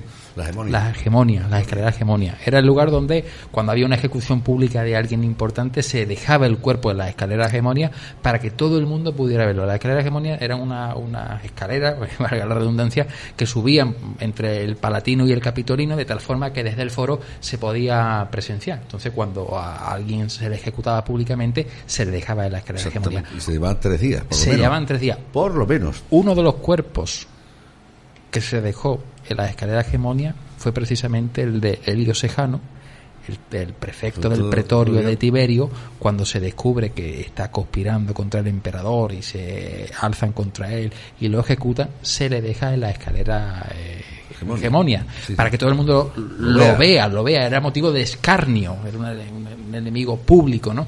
Y luego, pues cuando la provedumbre se le arroja al Tíber. Fueron muchos los que se arrojaron al Tíber. Tenemos el ejemplo de, de Sejano, porque se deja, y no tenemos Pero se lo- por lo menos tres días. Tres días, tres Porque- días Porque se supone, se supone que durante tres días está todavía el, el, El alma, alma, el alma el alma. rondando al cadáver. Entonces tienen que pasar tres días para que el que sea ya no, ya no, el alma no vuelva. Eso es. Si pasan más de tres días y no está bien enterrado, ese tío ya no, eh, no va al inframundo. Va al, si va a algún lado va al tártaro. Que nosotros no, no- el tártaro es el infierno nuestro. También había una historia del padre familia que se metió unas alubias en la boca. Sí, esa Sí, es la, la festividad la- de las, lemu- de las lemurias. Efectivamente. Exactamente. Y lo que La hacían los pulsaban por ciertas partes de la, Sí, de la sí, sí. vivienda, para Sí, de la sí, dom. sí, sí, sí, sí. Eso lo cogen de los griegos. Los griegos, el pater familia griego, va diciendo, eh, cuando hemos dicho antes de las antestérides, va por, la, mm, por, por cada habitación diciendo que, que ya que se vayan las parcas porque ya las antestérides se terminan. Que se vayan las parcas allí y va por cada, echando agua en cada habitación diciendo eh, un dando ritual de, grito, de- es un de ritual, purificación, igual que, eh, de purificación. de purificación de, de la, de la vivienda, de, Claro. de la casa. Y además es curioso las lemurias, tiene, las lemurias tienen mucha significación y yo creo, porque hablamos en Roma, nosotros tenemos el día uno de todos los santos, que es el día de, de los difuntos, y casi todas las culturas, ¿no? Pero en Roma tenemos, como hemos dicho antes, dos festividades dedicadas a los difuntos. O sea, hasta qué punto el temor reverencial que le tenían los romanos a, los a, los- a los muertos, a los difuntos. Las fiestas parentales, que es verdad que tenía un carácter un cierto más eh, alegre, ¿no? Y Eso era quizá- ofrecerle comida a los Sí, muertos, ofrecerle ¿no? comida. Era- era festival. semana. Eso es, eso es. Era- banquetes. era un Era un poco la reconciliación Claro. Ahora con los antepasados, más familiar, ¿no? Como, Claro. como el día uno nuestro. Exacto. Pero la llegaremos Lemuria era una fiesta fúnebre. De hecho, y, y aquí se, se presenta el pater familia eh, con esa potestad religiosa que tenía como cabeza de familia, Sí. porque era el único que podía llevar a cabo el ritual, un ritual que por cierto se llevaba a cabo de noche, Sí, y la finalidad era echar de la casa a los espíritus, espíritus malos, malignos, malignos. los malignos, ¿vale? Esos antepasados malignos, y, y precisamente era así. Decía, esto lo cuenta Ovidio en sus fastos, eh, cómo era el ritual, y decía que cuando dejen de ladrar los perros, dejen de- o sea, el silencio total, plena madrugada, el pater familia, descalzo, sin atadura ninguna en los pies, dice, o sea, descalzo, tiene que ir recorriendo la casa haciendo un sonido porque decía que el- el- en el silencio total era cuando se aparecían los lémures. Y el chasquido. El chasquido de los dedos lo, lo- lo- Lo espantaba. los Lo espantaba, espantaba. lo espantaba. Y eh, con habas que se metían en, en la boca, tenía que ir echándolo hacia atrás y sin mirar hacia atrás. Esto un poco también me recuerda al mito de Morfeo, Morfeo y Eurídice, ¿eh? que dice cuando consiga salir del inframundo, pero no mires atrás, y cuando está a punto de salir de Orf- Morfeo del inframundo, mira hacia atrás y pierde a Eurídice para siempre. Bueno, pues hay un cierto paralel- paralelismo. Y el pater familia tenía que echar nueve veces, el, el número nueve muy, muy, eh, una gran importancia, echando las habas hacia atrás, sin mirar hacia atrás y diciendo una serie de frases de lémure fuera, eh, lémure de mis padres, fuera de mi casa, lémure de mis padres, fuera de mi casa, así nueve veces por toda la habitación. Una forma de exorcizar, de proteger el hogar y el pater familia se erigía como lo que era, ese, ese papel principal que tuvo, cabeza de familia, con poder político dentro de la familia y con poder religioso. pontífice. Era el sumo pontífice familiar. Familiar, familiar. Esto le pasa como le pasaba con la era una época con la como los antestérides de mala suerte. Se supone que era de mala suerte y era una época de eh, ¿cómo se- de las sombras, donde imperan las sombras. Por eso era una determinada fecha, como puede ser eh, febrero, y nosotros nos viene el carnaval y don carnal y todas estas cosas nos Sí. vienen de esa época también de esa famosa que vamos curiosamente se ve se, se ven muchas similitudes o se ven ciertas cosas de, de- de- de esa época el tío de la sardina don carnal Sí, sí. todo, este- todo este folio. Creo que ya empieza marzo los en marzo oyentes, ya sí. empieza ah, la, la vida empieza la- la- lo que es la fiesta de Anna Perenna, el, renacer, el renacer. Creo que los oyentes nos habrán escuchado mucho decir esta expresión, pero eh, y la repito mucho y la digo mucho en redes sociales, pero es cierto, ¿no? Nil novum subsole, nada, Nada nuevo bajo el sol. Es decir, además eran días tanto en las fiestas parentalias, fiestas de, de los parentalias, que eran algo, tenían una- un carácter más alegre, como en la fiesta de las Lemurias, que tenían lugar en mayo, que era un, un carácter mucho más lúgubre, más familiar, más adentro, eh, eran días nefastos. El calendario se dividía en días fastos y días nefastos. Y la, en la fiesta de los muertos eran días nefastos. Además, se cerraban las puertas de los templos. estamos hablando de que Claro. es la copia de las antesterias Igual. griegas igual Sea, Incluso- pero lo que pasa no le llaman ellos nefastos Incluso en, la República, los magistrados no podían ir con ninguna de las insignias que demostrasen su, su condición. Los cónsules iban sin lectores. Es decir, era también una forma de, de resguardarse, de ofrecer el duelo, el respeto hacia los difuntos. Eran días nefastos. Incluso Ovidio cuenta que hubo una época, él no la menciona, él dice eh, en el pasado, ¿no? Y ni lo tempore, que sería el recurso literario. Hubo una época, dice Ovidio, en el que los romanos olvidaron ofrendar a los difuntos y cuenta que los muertos iban por las calles, dice, él dice Sí. la sombra de nuestros abuelos paseaban por las calles, gemidos por las noches y causó tanto impacto que desde entonces los romanos volvieron a- a, a tomar- a ofrendar a, los- a los muertos. eso es curioso sí en fin Bien, bueno, bien, bien, bien. Vamos a hacer la penúltima parada. Escuchamos unos cuantos de golpe, porque no sé si saben que estamos en la temporada 12.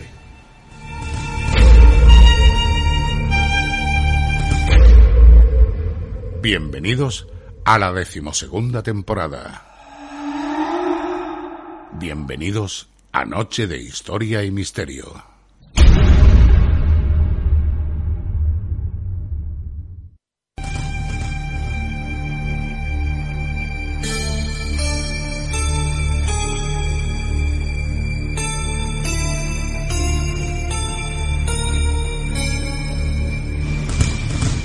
Bueno, mm, Chencho, 45 minutos ya nos quedan, ¿no? Más o menos, ¿no? Eh, Está bien, yo creo que, que se está haciendo amena, ¿no? Interesante, y sobre todo con esta musiquita de fondo que tenemos, que es música de creepypasta, casi nada, eso nos recuerda a música de los años 80 de películas, no vamos a decir mala, decir regulín, ¿no? Serie, venga, serie C, D. Serie venga. B, ¿no? Venga, B, eh, ese es muy... Ya es mucho, ya es eso mucho. te iba a decir, muy amable con ellos. Bueno, Alfonso, mira, te voy a hacer una pregunta antes de que de nuevo encaucemos la, la- nuestra tertulia, nuestro coloquio, nuestra charla sobre la Roma clásica. Tú eres una persona versado en esto de la religión, eres también miembro de, de la Junta de una hermandad y hay muchos ritos y mucha semejanza entre la religión católica y, los romanos, ¿no? Y estoy yo pensando lo de, por ejemplo, las ánimas benditas, cuando se presentan, tú las invocas, eso es muy antiguo, y si ellas mm, están a bien, pues te pueden acometer todo lo que tú le- les hayas solicitado, y eso es muy antiguo en, el folclore popular nuestro, español. Yo recuerdo a mi madre y a mi abuela, sobre todo, que, que lo hacían. Y yo decía, ¿a ustedes no da miedo? Tú, tú, Manolo, no eres tampoco muy mayor, un poco más que nosotros, pero también tendrás muchos recuerdos de, de estas cosas con familiares y, anti- y antiguos amigos, ¿no? Y yo le decía, ¿pero no os da miedo? Y dice, no, no, si no hacen nada, lo único que hacen es o presentarse y notar su presencia, o te cogen la ropa, te la bajan, o te dan una, una bofetada en la cara para despertarte, o te, pero te soplan te soplan, eso es famoso soplido, ¿no? exactamente es como las apariciones de los romanos, ¿no? Que venían a decirle algo, ¿no? Es decir, que, como decía nuestro amigo, nada nuevo bajo el sol. Bueno, hay, hay una... Hay un, nosotros, por ejemplo, en Galicia... Sí, eso lo comentar. Ah, eso, eso. no, precisamente lo que le comentas Javier, que la, está el fenómeno de la Santa Compañía. Se dice que la, procesión de ánimas, que es muy característico, en, sobre todo en Galicia, en Asturias y en la zona también de Castilla-León, en la zona de Extremadura y es un poco lo que estáis diciendo, ¿no? Que es un poco el ritual que se les rinda a las ánimas para que de alguna manera también descansen en paz y a día de hoy, pues bueno, es la, España más profunda, digamos, pero que eso, como tú bien dices, que no, hasta no hace mucho en, en las zonas más rurales, pues se sigue llevando a cabo. Y la verdad que es una práctica que es muy curiosa porque es una procesión de noche, ¿no? Que ataviados con, con túnicas, eh, con un crucifijo encabezando la comitiva y tal, pues quiera que no impresiona mucho. Joder que se impresiona. Sí, sí, sí, sí, ¿Y de Ánima Bendita tú recuerdas algo, Manolo? No, yo normalmente eso del soplo, lo que tú has dicho anteriormente, que se hacían... Mm, en mi casa nunca se ha hecho de, ese tipo, pero yo sí he visto y sé de gente que, se reunían, dos o tres rezaban el rosario y todo esto, invocaban y después por las ánimas del purgatorio. Pedían por las ánimas del purgatorio, en fin, para que... eso era lo que hasta ahí. Don Manolo, don Alfonso... Mmm, no sé cómo decirlo, pues no da nombre ni sitio. Religión católica, eh, se reúnen muchos creyentes por la noche y al contrario de lo que pueda pensar nuestro oyente, también se invoca. ¿Sabéis por dónde voy, no? No, no, no eh, se reúnen en iglesias cuando ha cerrado y también ah. invocan. Sí, sí, ya. ¿Sabe ya? Sí, más o menos sí. sí. Bien. Bueno, yo creo que podemos pasar Corramos un tupido velo. para no meternos en, en, otras, en otras aguas que no son las nuestras, o en otro jardín que no es el nuestro, que tenemos mucho, mucho para dar. De vez en cuando es que nos gusta pisar con que otro charco. Bien, sí. Pero bueno, el charco es bueno. Bien, vamos a ver los métodos para contrarrestarlo. Voy a hablar por encima, después seguimos con más. Estamos en la Roma clásica. Estamos en la Roma, siempre hablamos de Roma y Grecia. Siempre, porque más o menos el sistema era el mismo y ya hablaremos cuando sea uno u otro, la diferencia que hay. Por ejemplo, más adelante veremos que unas determinadas flores aparecen en un sitio, son las azucenas blancas. Para los griegos significa que allí hay una persona que ha muerto indebidamente. Entonces, o asesinado o lo que quiera que sea, es una, curiosidad, ¿no? Entonces ellos le tenían mucho respeto a las azucenas, cosa que es importante. Bueno, lo primero que había que hacer era, para contrarrestar, es darle un entierro de ritual, un entierro ritual. O sea, mm, cuando se, se moría la persona, había que hacer unos pasos, que ya los veremos, determinados, un protocolo, y llevarlo a rajatabla. Después, cuando mm, no estaba el, difunto allí, porque muchas veces podía ser un, pongamos que navegando o en la guerra o lo que quiera que sea, pues se hacía un cenotafio y ahí se le hacían los honores, se le hacía el culto y se le echaba la, tierra, la tierra por lo alto. Que por cierto los enterramientos se hacían en los caminos de acceso a las ciudades. bueno, es que Roma, por un, eso es Roma, por una cuestión de sanidad, ellos siempre lo ponen a la salida y normalmente la salida, los entierros, hay una época, depende de, la época que, tratemos desde Roma, hay una parte que le llaman la puerta libitinosa. Que es la, sí, Libitina, claro. Libitina, que es al oeste, que es, se supone que es para donde va el sol, donde muere el sol, donde muere el sol. también la teoría de que estén en un camino de paso para que no se olviden y no se y después viene la otra parte, la otra vertiente, que es que no siempre tú estás muerto, completamente muerto y vas al tártaro si nadie pronuncia tu nombre. Entonces, cuando tú vas por, por afuera, la gente ponía unas tumbas muy bonitas para que vieran, oh, aquí está sentado, oh, Semprone no sé qué, aquí Cayo Marco no sé cuánto, allí está, y eso mm. es lo que les, gusta. y además una pequeña historia. Un tío que no se fue, lo que cree que sea. Esto pasa, por ejemplo, con con los centuriones, mueren en la mayoría de las guerras, eh, y, no, el cadáver es insepulto, no saben lo que hacer con él, pues le hacen un cenotafio, le hacen, y a ese cenotafio le ponen una historia de cómo era, que, que, participó, que ganó, que perdió, y su, su, poquito de tierra y su poquito, y en ciertas cosas, ciertas flores o ciertas cuestiones que se le ponen a ellos, que de ahí viene también el poner nosotros flores y poner muchas cosas, que estamos hablando en, en las tumbas pero siempre una pequeña historia. Y el STTL, Sittivity Terra Levis, que te decía leve la tierra. Por eso es por lo de echarle... Un latinismo muy pesado hoy día por los eh, menos creyentes. o- Eso te iba a decir, por, por los menos. Bueno, O creyente. o o otra que es DMS, Dis Manibus Sacrum. A los dioses manes, claro. Dioses manes. No, A pero también viene con lo O del sea, o solsticio sea, de cuando invierno, veáis, esta cosa de... cuando, cuando vosotros veáis en cualquier sitio, en cualquier sitio, un DMS, es decir, esto es un enterramiento romano, típico, o STTL, la gente lo ve y dice, bueno, ¿esto qué será? Pues eso es una tumba, porque me- se me dio una, un caso, pues un breve, que todo el mundo adoraba que allí, porque eso era una diosa, un y cuando yo vi que era un STTL, dije, no, aquí de diosa nada, aquí de, de- no, de Dios nada, esto es una tumba. nada más que aparecía eso, pero eh, mucha gente lo confunde, ¿no? Sí. Y estamos hablando de un pueblo por aquí cerquita, ¿eh? no muy lejos. Ya estamos pisando charco. No, que est- estamos en una, en, una, en una época de cristianización por parte de muchos personajes públicos Sí, y que sí, tengan sí, que recurrir a estos latinismos para de alguna manera pues No, no, pero evitar el mencionar estamos hablando deidad, ¿no? Hablamos, est- pues, estamos hablando de un pueblo muy cercano en la época en el, en el momento del cristianismo iniciático que había antes de los visigodos un poquito antes de los visigodos Vale, estamos hablando de cristianismo puro. un cristianismo puro y duro y el tío era cristiano y todo pero tenía siete te- eh, vale vale que bueno tú digas. la señora porque era parece se creían que era una, una imagen de una diosa o una cosa así Ya era una señora. Le tenían un, eh, los romanos a- al olvido.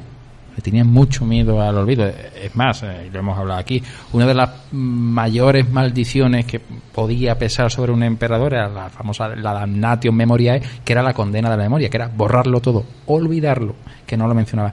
Y mm, creo que habéis roto una lanza muy buena porque para mí, de, de las mejores poesías casi que se puede decir, son los epigramas romanos, los, los epitafios romanos. Hay auténticas bellezas, de verdad. Y yo invito a, a la gente a que acuda a los museos Si y lean las inscripciones. Si alguna vez vais a, a Mérida, ahora Sí, diciendo, sí, sí. te vas a encontrar allí una serie de inscripciones funerarias que son, vamos, son una exquisitez. En pues, Mérida, lo digo porque estamos cerquita. Por No eso. se puede ir cualquier día. Por eso precisamente yo tuve la oportunidad hace escasas semanas de, porque fue una auténtica gozada. Y ahora que recomiendo el Museo Nacional de Arte Romano, que tenemos, que es uno de los museos más antiguos de España y, un museo, vamos, a nivel nacional, incluso diría europeo, dedicado por entero a la cultura romana. También, por supuesto, aquí el arqueológico. Y los eh, las inscripciones romanas, la epigrafía, hay auténticas delicias, hay auténtica eh, poesía, porque se le dedica a un hijo, a un hermano, a un padre, a una madre.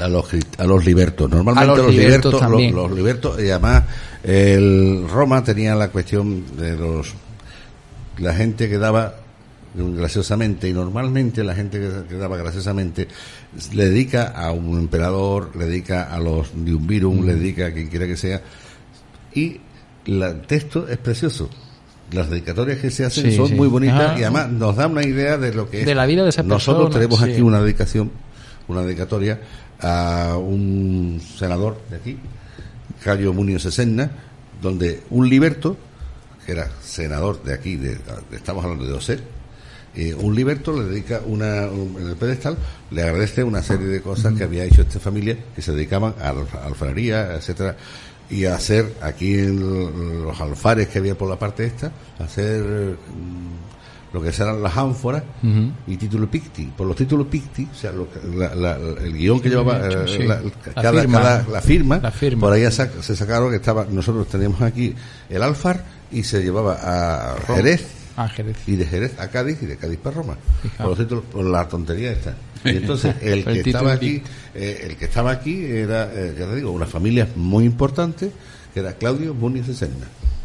Ma- mm, me he recordado, no, no sé qué, como tiene tantos documentales, eh, Mari Breat Sí. Ah, sí, tiene uno de, de ellos que, que trata de eso, de la epígrafe. Y, y- La epigrafía, Y, sí. y se, se, eh, llega a un estado de embriaguez, ella se embe- embelesa, vamos, pues se ve también que disfruta, ¿no? Sí. Con lo que va leyendo, es que no recuerdo ahora cuál es el documental. Además, es curioso porque hay, yo recuerdo aquí en Sevilla, en el Museo Arqueológico, una inscripción, porque en el museo ahora mismo se encuentra de obra, el Museo- el Museo Arqueológico de Sevilla, pero en la sala de, dedicada a la epigrafía latina aparecía la epigrafía y la traducción al español.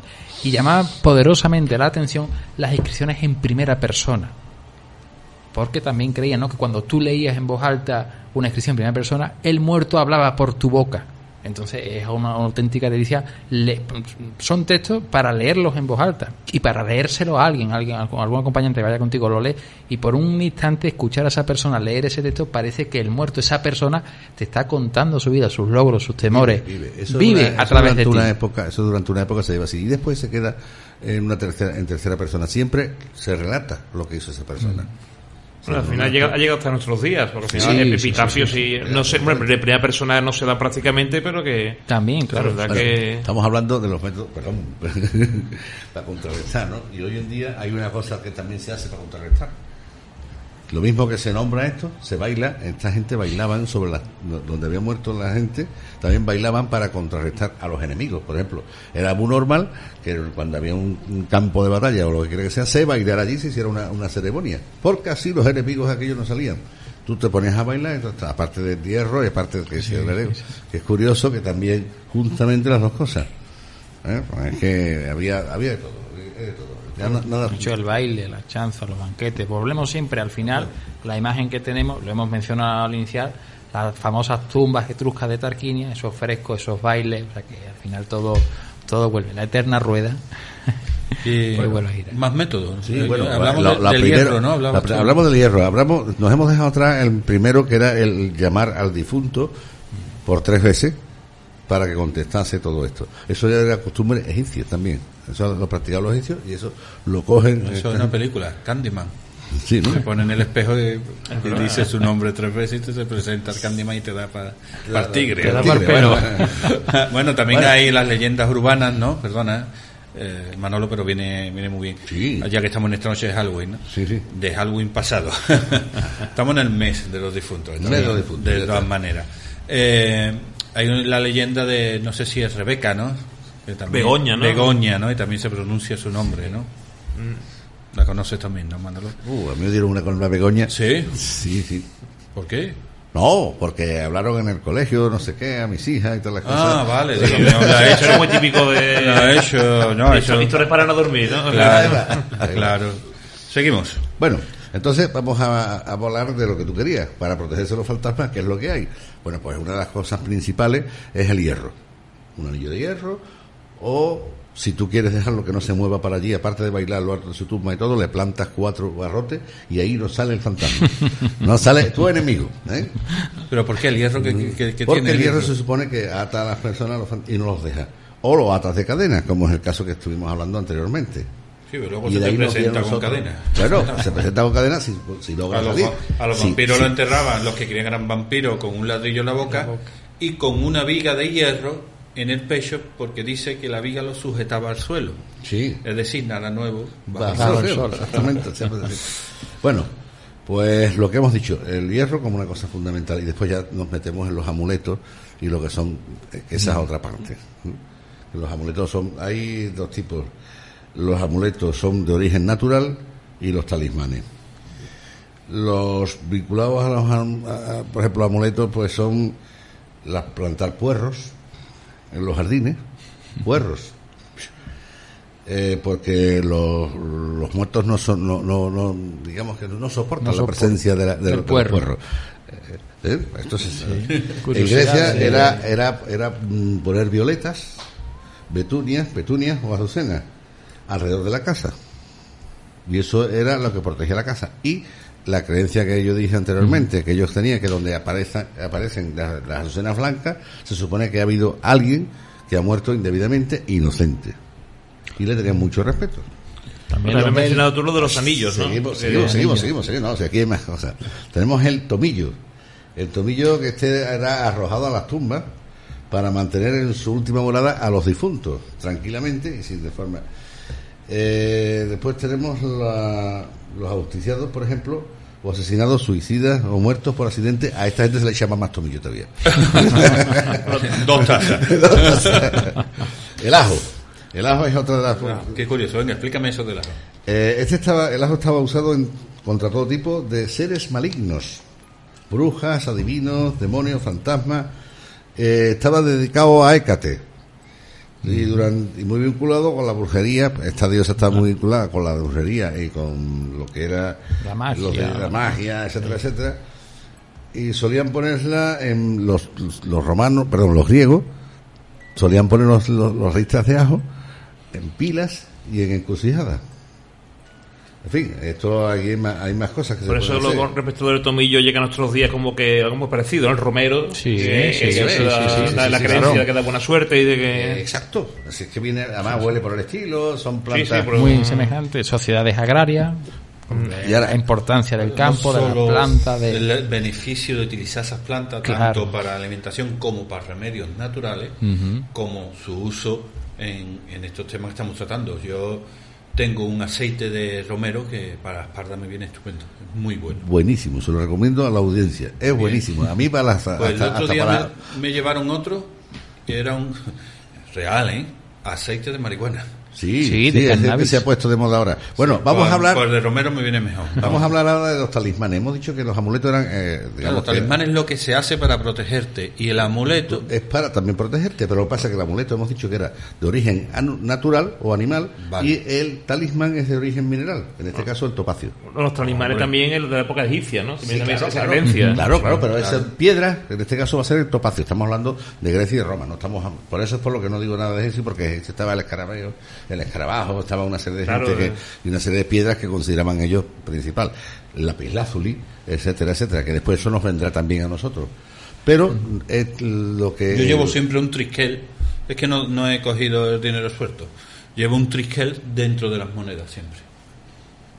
Bueno, pues esto, eh, pro- la- el topacio dice que protegida contra los miedos en general y los fantasmas.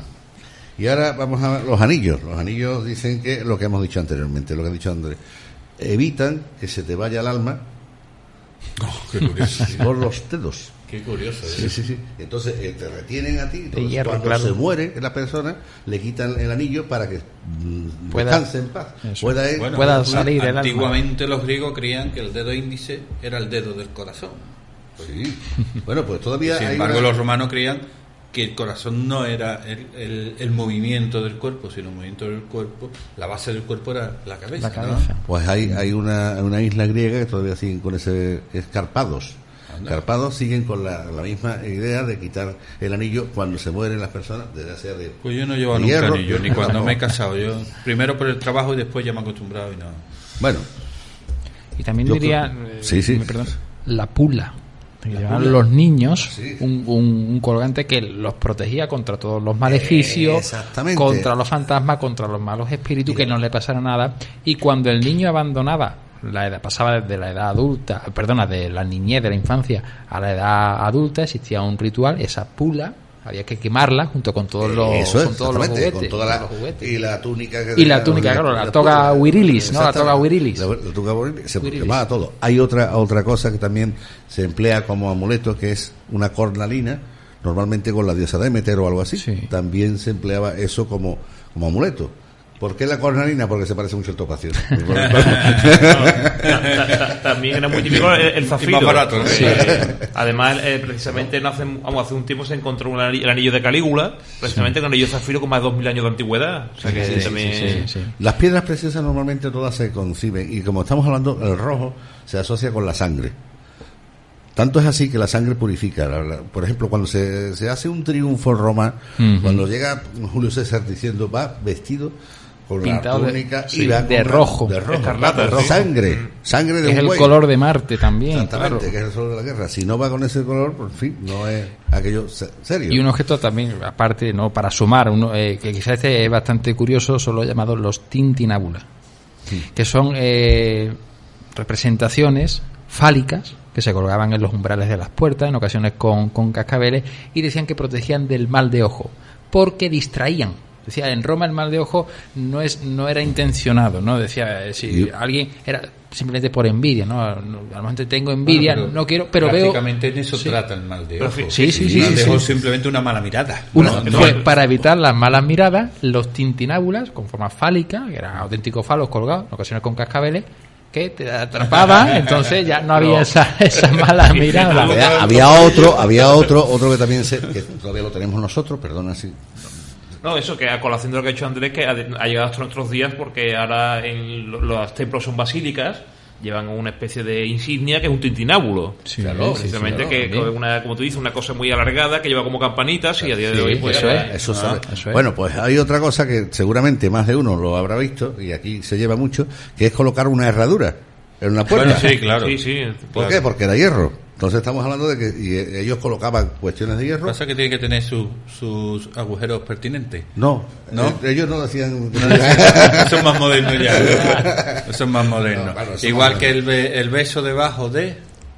Sí, ¿De qué rama? Yo no me acuerdo ya de eso. el muérdago, ¿no? sí, sí. Muérdago, hombre. Muérdago, muérdago, eso sí. Uy, perdón, perdón. El muérdago es una, una... Es muy conocido entre los druidas. Sí, claro. Por ejemplo, todos los que nacieran, nacieran en determinadas constelaciones y se enterasen los romanos, si tú eras celta o eras de la parte aquella de las... Estamos hablando de, por ejemplo, de las líricas, los que nacieran en las líricas, los que nacieran en esas fechas, las, las lágrimas de San Lorenzo, que son cuando vienen otras constelaciones de estrellas fugaces, ese niño lo pasaba mal porque se supone que estaba era ya una especie de druida o casi eh, iniciado Ah. para el druida porque si tú por ejemplo nacías en las líricas las líricas pues son del 21 al 23 de abril por ejemplo se supone que va empezando ya a el ritmo la, la nueva vida la nueva y los romanos no le hacía mucha gracia Pero la, la figura del druida tampoco está mal vista per se, ¿no? sí, sí, Eh, sí, estaba mal vista estaba mal Perseguida. vista perseguida Pero perseguida depende, estaba perseguida, correcto. y Mal vista por los romanos. Porque lo, lo- lo- a ellos, para ellos un druida era un agitador. Efectivamente, de masas. sí. Pero que, que muchas veces Efectivamente. llega era que la figura del curandero. Es que era, Que- era, que era todo, era el chamán, era era el el chamán, el sabio, curandero, chamán, el sabio. El- Se oponía al culto imperial. Era un peligro para el Estado, era un peligro para la paz pública. Claro. Y, de, y sobre todo, bueno, no pensemos, Britania. Hablando de zonas muy Pictos, ¿Habéis levantistas. visto la serie británica? No. No. Ahora está la segunda temporada, muy fantástica, pero no está mal. No, pero Vale, pues. es lo que es lo que estamos Está hablando. Él era el que llevaba el, el chamán, era el jefe, bueno, el druida, el que llevaba, los- en el caso de los pictos, llevaba, llevaba el templo, llevaba todas las cosas, y la oposición a Roma. Entonces Roma no podía ver los querusos. Los querusos eran otros que también estaban siempre con, con Roma liados, y tampoco podían ver los galos, tampoco podían haber cierta gente. Entonces estaban mm, perseguidos. Sí. Además, en el culto druídico era muy habitual los sacrificios humanos y eso Roma no le Claro. hacía excesivamente gracia. De hecho, en el siglo, a, a finales del siglo I después de Cristo, creo que fue eh, Julio Agrícola, no sé si fue Agrícola, Agrícola en tiempos de Domiciano, en Roma llevaba a cabo una campaña bestial, vamos, mo- movilizó, creo que no sé si eran dos o tres legiones al norte de Britania para derrotar a los druidas, porque querían exterminarlo. Era un peligro total contra, contra el poder imperial, un peligro contra la provincia de, de Britania y movilizaron, creo que fue Julio Agrícola, si no sí me mueve la Yo- Neo, yo- Neo yo Julio sé- Agrícola. Yo creo que sí. Sí. porque además era lo que te estaba comentando antes, los pictos eran los- los grandes revelados, contra ellos hay dos o tres de la última región o no sé qué que tratan ese tema, pero normalmente eran se, re- se re- rebelaron, igual que nosotros. Sí, la zona, sobre todo la zona Igual que nosotros. Sí, Exactamente. exactamente. Mm. Luego con Viriato y compañía, pues ellos son... No, conforme como bien ha afirmado Andrés, que suponía al culto público imperial, pues lógica- Exactamente, lógicamente no un exactamente. peligro al orden público, ¿no? Eso, era un peligro al orden público, a la paz, sacrificios humanos, se oponían, a- se y oponían a poder todo de lo que Roma y significaba. poder de convocatoria de las tribus. Eso es, eso es eso lo que porque tú a lo mejor eras jefe de una tribu, eh, Andrés era jefe de otra tribu, yo soy jefe de otra, pero ¿quién nos unía? Un druida. Un druida. Y entonces eso es lo que los romanos se dan cuenta con los galos y con todo de que y hay que destruirlo porque Claro, aparte, tío- aparte que chocaba con el culto Claro, religioso era- romano. exacto. pero es que era el que- Era encima la cabeza, porque cómo te enfrentas a una multiplicidad de tribus. Claro. Tienes que cortarle la cabeza a la serpiente. Y la cabeza de la serpiente, pues era el druida de turno, el que agitaba. Además dificultaba mucho la romanización, porque los romanos adoptaban los cultos foráneos, los cultos extranjeros, ellos eran muy prácticos, muy pragmáticos, pero claro, cómo asimilar unos sacrificios humanos. Claro. O cómo asimilar los cultos que hacían los que, druidas. y eso que, eh, vamos, la- de última, los druidas que conocemos nosotros de la parte, digamos, de, de- celta y la parte de aquí, no hacían muchos sacrificios humanos. Lo hacen más la parte, digamos, Sí, del norte de la Galia, No, Britania, Sí, ya se hablaba Claro. que hay personajes como Vercingetorix tenían sus propios druidas. Exactamente, sí, sí, sí. En fin, yo creo que podemos pasar a la, a la siguiente fase, que son los ritos funerarios, ¿no? Sí. ¿Eh? Eh, ¿Qué sucedía? cómo Cuando- se llevaba a cabo, en fin, la- Cuando los ritos previos de las exequias, que es palabra, en fin. Pues señores, queda escaso 20 minutos. ¿no? 20 minutos, vemos este punto, si lo vemos un poquito por encima y nos vamos, ¿no? Sí. No, a ver si nos da Se manda, se manda. Vale, bueno, los ritos funerarios. No, no, manda Sencho y después usted. Ah, muy bien. Eh, tanto en Grecia como en Roma, esta clase, el muerto con el muerto contamina. El muerto lo- El muerto contamina. Y hay que hacer un, un acto de purificación y expiación de lo, de lo, de lo, de lo que Claro, ha hecho mal eso, el muerto. Por eso, ¿cómo puedes tú dejar a un muerto tres días eh, eh, tirado en la calle? ¿Habéis visto Walking Dead? ¿Cómo estaría el mundo lleno de muertos y descomponiéndose? Eso, ¿no? eso, eso. Bueno, pues, y otra cosa son las dos ideas fundamentales. Que dejar un cuerpo sin sepultura, pues producía mm, desagradables repercusiones. Desagradables repercusiones. ¿eh? Vamos a dejarlo ahí. Para el arma del que partía y para el que estaba parando ahí al lado. Eh, recuerdo al doctor Peste. Así, ¿no? Bueno, pues si os parece, pasamos a los ritos previos a las exequias. Eh, como pasa con nosotros actualmente, cuando se va a morir, pues todos los familiares y allegados llegaban, no velaban al cadáver, sino se acercaban a él y le daban un beso, un último beso. La idea era atrapar el alma del que, del que se muere. Entonces, siempre era un beso. Y esa, y esa costumbre del beso se lleva mucho en Portugal, todavía. No, es no cuando se va a morir. Estamos hablando aquí en la, digamos, mm, que- está eh, antes de, fallecer, sino en Portugal, hasta fallecido, se da un beso. Mm, Hay casos y casos de, de besito, porque tiene guasa, ¿no? Si tú te imaginas un accidente de coche para acompañar y como está desfi- desfigurado y tal, pues, pero se lleva todavía la costumbre esa. En dos o tres sitios se lleva. Que yo sepa, una de ellas en Portugal. Bueno, ¿qué es lo que pasa? Cuando se muere, cuando ya se muere, a los ojos se, se le cierran los ojos y eh, los presentes llaman al finado por su nombre. Esto se llama la conclamare. La conclamatio. Conclamatio, Claro, conclamare. conclamare, Conclamare. Y se le colocan lo que son las famosas... Los óvulos, los- los- dos óvulos sobre los ojos. Los óvulos sobre los ojos y... O debajo de la lengua, La, claro. la lengua también. Vale, seguimos. Después depositan el cadáver en el piso para lavarlo, limpiarlo y ungirlo. Se llama deponere. Como los judíos. Esto también pasa en Grecia. ¿eh? Y se utiliza el agua del mar en Grecia y eh, preferentemente, si hay, si puede ser con agua del mar. Y en Roma es el agua normal y corriente, pero en Grecia es agua del mar, preferentemente. Además se va a buscar agua donde haga falta y todos los tíos. Que es curioso. Si estaba herido, se le limpiaban las heridas. Se le limpia y se le y se entierran con la toga o con el peplo, normalmente. Toga para los romanos, peplo para el, Para griego, normalmente. Y si hacía poco que se había casado, pues se, casa- se le ponían la ropa con, con las cuales se había hecho las nupcias. Su vestido de boda o lo que quiera. Si era militar, pues entonces con su coraza, todas sus ropas militares. Claro. Las armas de parada, que nos, nos acordamos mucho, que normalmente los entierros de aquí son con armas de parada, armas simbólicas, porque son espadas simbólicas, son, pero son con sus armas y con sus cosas. Traducido aquí, a España. ¿eh? Eh, se coloca, lo que hemos dicho, un óvulo y no se puede transportar a los muertos insepultos y mm, si no se les da, se le pone esto, porque si no, durante 100 años están dando vueltas por no el- pueden cruzar el río, el Aqueronte, el Aqueronte. claro, no pueden pagar al No barquero. Y durante 100 años están, o sea, puedes tener un fantasma durante 100 años.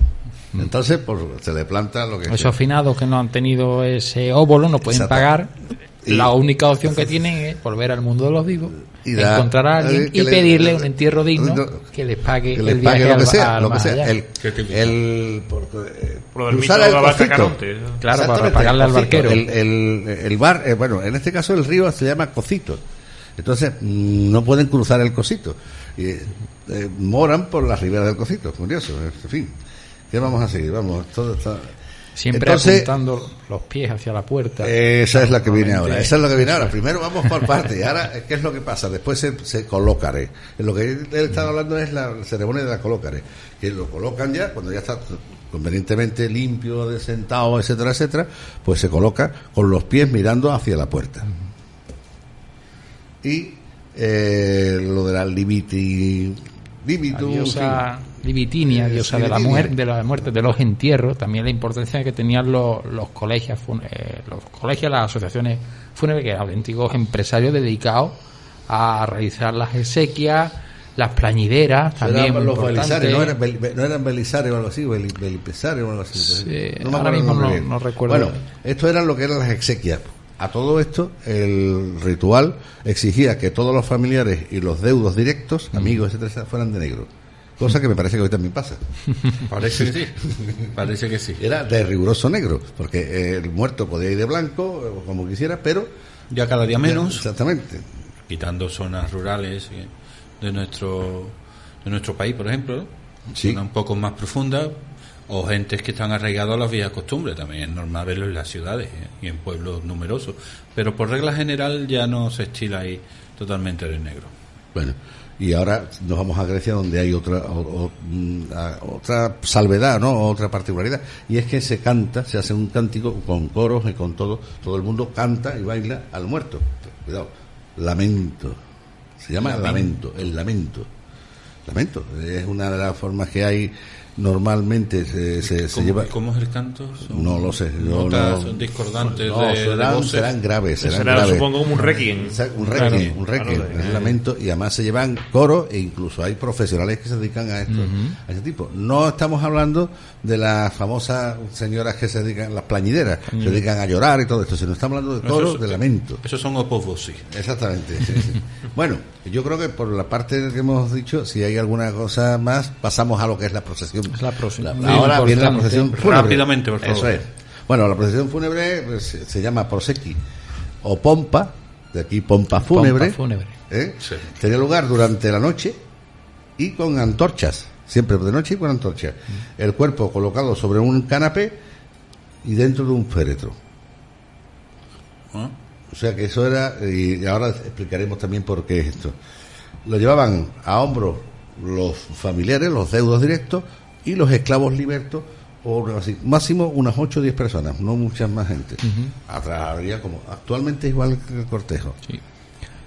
Precedida, precedido el, el féretro por los antepasados todos los antepasados, se contrataba actores, se ah, vestían de los antepasados con máscara, Entonces, claro, quien había tenido una familia, ocho cónsules, pues había ocho esclavos vestidos con cónsules, con las caras de los rostros mortuarios de los antepasados, porque le precedían en la muerte. Entonces, era hubo, hay una continuidad en Roma. no hay una, comitiva, Una comitiva, luego el muerto y le seguía la viuda y todos los. exactamente, así estaban vivos todos ellos. Y además también la pompa fúnebre era una forma de, de, de, vanagloriarse, de mostrarse al pueblo. Eh, cuanto más cónsules, cuanto más cargos públicos tuviera la familia, cuanto más actores, más gente ilustre tuviera, era un espectáculo. A la gente le, acudía de noche a verlo, porque era, era ver la historia familiar, desde el primero que tuvo la primera dignidad consular al fallecido y luego la viuda, los hijos, o sea, era un una, espectáculo. Era un, auténtico espectáculo, pensémoslo, ¿eh? con antorcha,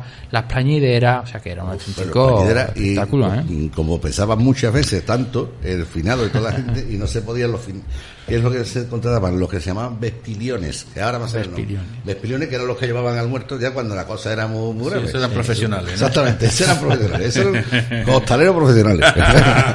bueno, más que costalero era bueno, los servicios fúnebres, ¿no? bueno, y ahora vamos a, la otra parte que es el depósito del cuerpo. Mm. ¿Qué se hacía? Se, una, se, se inhumaba o se cremaba. Esto es muy importante, muy interesante. Se inhumaba, bueno, se inhumaba como todos sabemos, se, entierra, se hace su, se le echa su, digamos, su tierra también, se guardan algunas partes del, de, algunas partes del, difunto, normalmente los cabellos, o, un, dedo, también, y se entierra en otro sitio. Curioso, es curioso, pero es así. Normalmente aquí hay mucha gente que también se queda con parte de cabello En- es un ritual que, que- que nos ha persistido. Y eh, arrojaban sobre el cuerpo lo que hemos dicho, el puñado de tierra. Si es inhumación en Grecia, las personas mm, iban a eh, recintos familiares donde se, se inhumaban, en sitios eh, determinados. Los esclavos y los extranjeros iban afuera, a una tumba colectiva, Una fosa común, vamos. una fosa común. Exacto, no quiero yo ser tan. Y los héroes y los personajes importantes, pues ahí van a sepulcros monumentales, etcétera, etcétera, etcétera. En Roma, ¿qué pasa? sí. En Roma pasa tres cuartos de lo mismo. En Roma, los pobres mm, en fosas simples, que se llaman fosas, ¿eh? O sea, no estamos hablando de aquí, no, no, en un fosa simple, fosa. ¿eh? No, de pues se dice, no dio donde caerse muertos. Eh, Exactamente. y o en una cosa que se llaman parti, pues, a ver si lo tengo, puticuli, que eran las fosas normalitas donde llaman a los... A, a- a los- Pero comunes, fosas comunes. Sí, más o menos como, No, como era- una, una fosa que llaman ahí al esclavo, que llaman a los pobres y demás queridos. Pero todos juntos. Sí, todo, todo junto no. Aquí se supone que es individual. Individual, ah, vale. Esto es Era por de- eso una de fosa. pobre, pero era- era, de por lo pobre, menos pero tenía una- claro, pequeña participación, incluso dentro de los sueldos de los Había militares. unos colegios, ¿eh? Había claro, colegios. una parte del salario de los legionarios se dedicaba a eso, a que tuvieran su, su pequeño cubículo. Eso, era, eso eran los colegios que normalmente eh, siempre se pagaba y los colegios vienen devienen en las hermandades nuestras, porque muchas hermandades se crean con la idea de poder, una de, los- de las cuestiones era un entierro digno.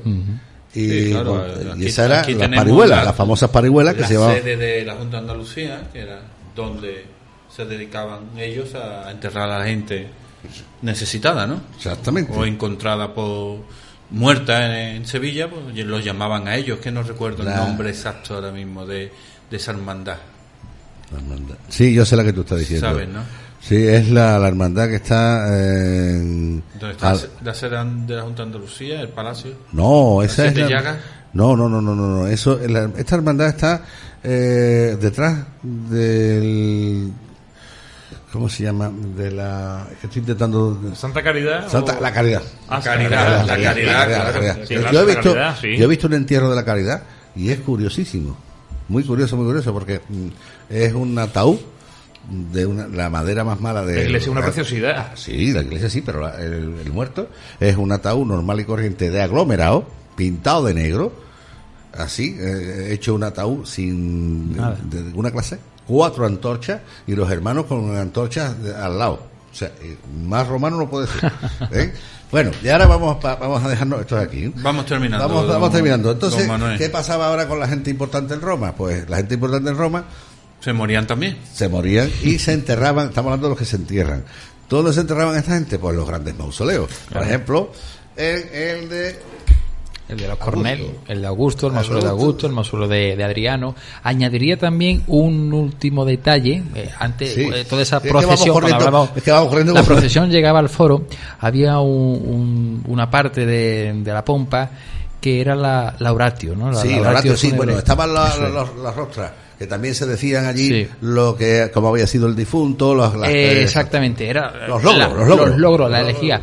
Y era una oportunidad de oro para que la gente, se, o los hijos, los descendientes, se diesen a conocer como oradores. Y recordemos, Julio César destacó el primer discurso que él dio en el foro romano, era una lauratio a su tía. Lauratio, se llama la oración, esa es lo que se decía, sí. lo que ahora se llama normalmente no, Una elegía. Una elegía, Una elegía, una elegía. Era la laudatio.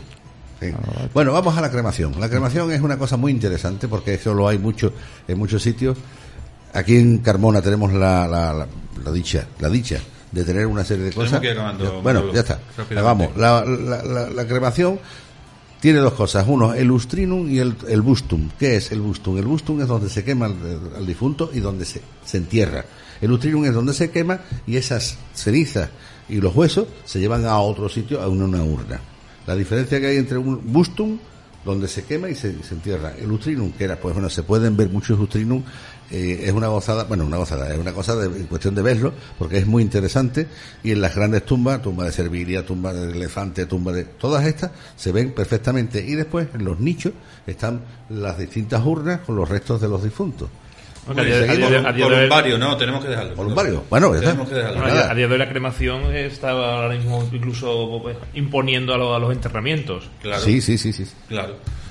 Señores, ha sido un placer. Nos quedan cuatro minutos, tres minutos ahora mismo, tres, ¿no? Sí. Eh, para, es verdad, es verdad, que estamos en Radio Guadalquivir, que mandamos aquí nosotros. Lo que pasa es que para Emma no podemos pasarnos de las dos horas. Que hacemos un recordatorio de lo que viene por delante ahora, ¿no? Ya que está aquí el equipo de tertulia, ya que está ahí Manolo, Manolo no, don Lorenzo Vidarchencho, que es nuestro productor, ya hemos estado hablando un poco del tema.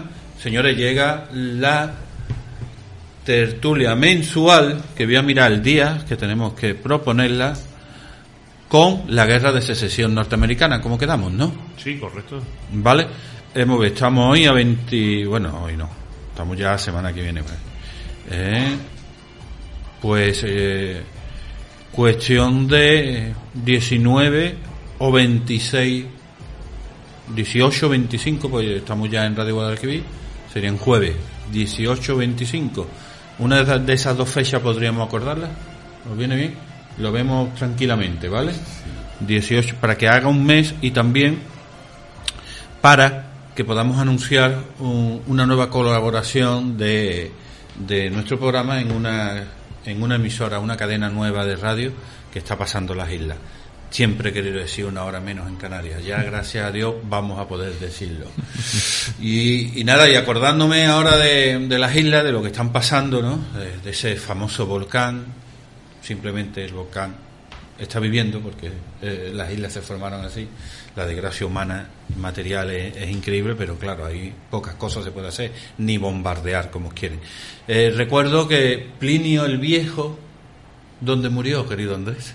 Pues murió precisamente en Pompeya, intentando, al mando de la primera operación de salvamento, murió precisamente. Murió más gente saliendo que con, sí. la, con la lava, ¿no? Y la ceniza, Sí. ¿no? Pero, Asfixiado, pero claro. Plinio el Viejo, hay que romper una lanza por él, era un vulcanólogo y el hombre estaba tenía su- sus intereses allí de buscar y sabía E intentó y sabía que- salvar a la gente. ¿eh? y sabía que iba a era, era el mando de la flota. O Estaba sea, mando de la estamos muy, flota. estamos muy equivocados en que lo hizo por curiosidad, no, no, lo hizo por intentar. Vamos, gracias señores. Un recuerdo para las islas y en un mes, de nuevo citado aquí en Radio Guadalquivir. Querido Sencho, muchas gracias por todo, nuestro técnico de cabecera y también próximamente tendrá que incorporarse al coloquio o tertulia. Noche de historia y misterio arroba gmail.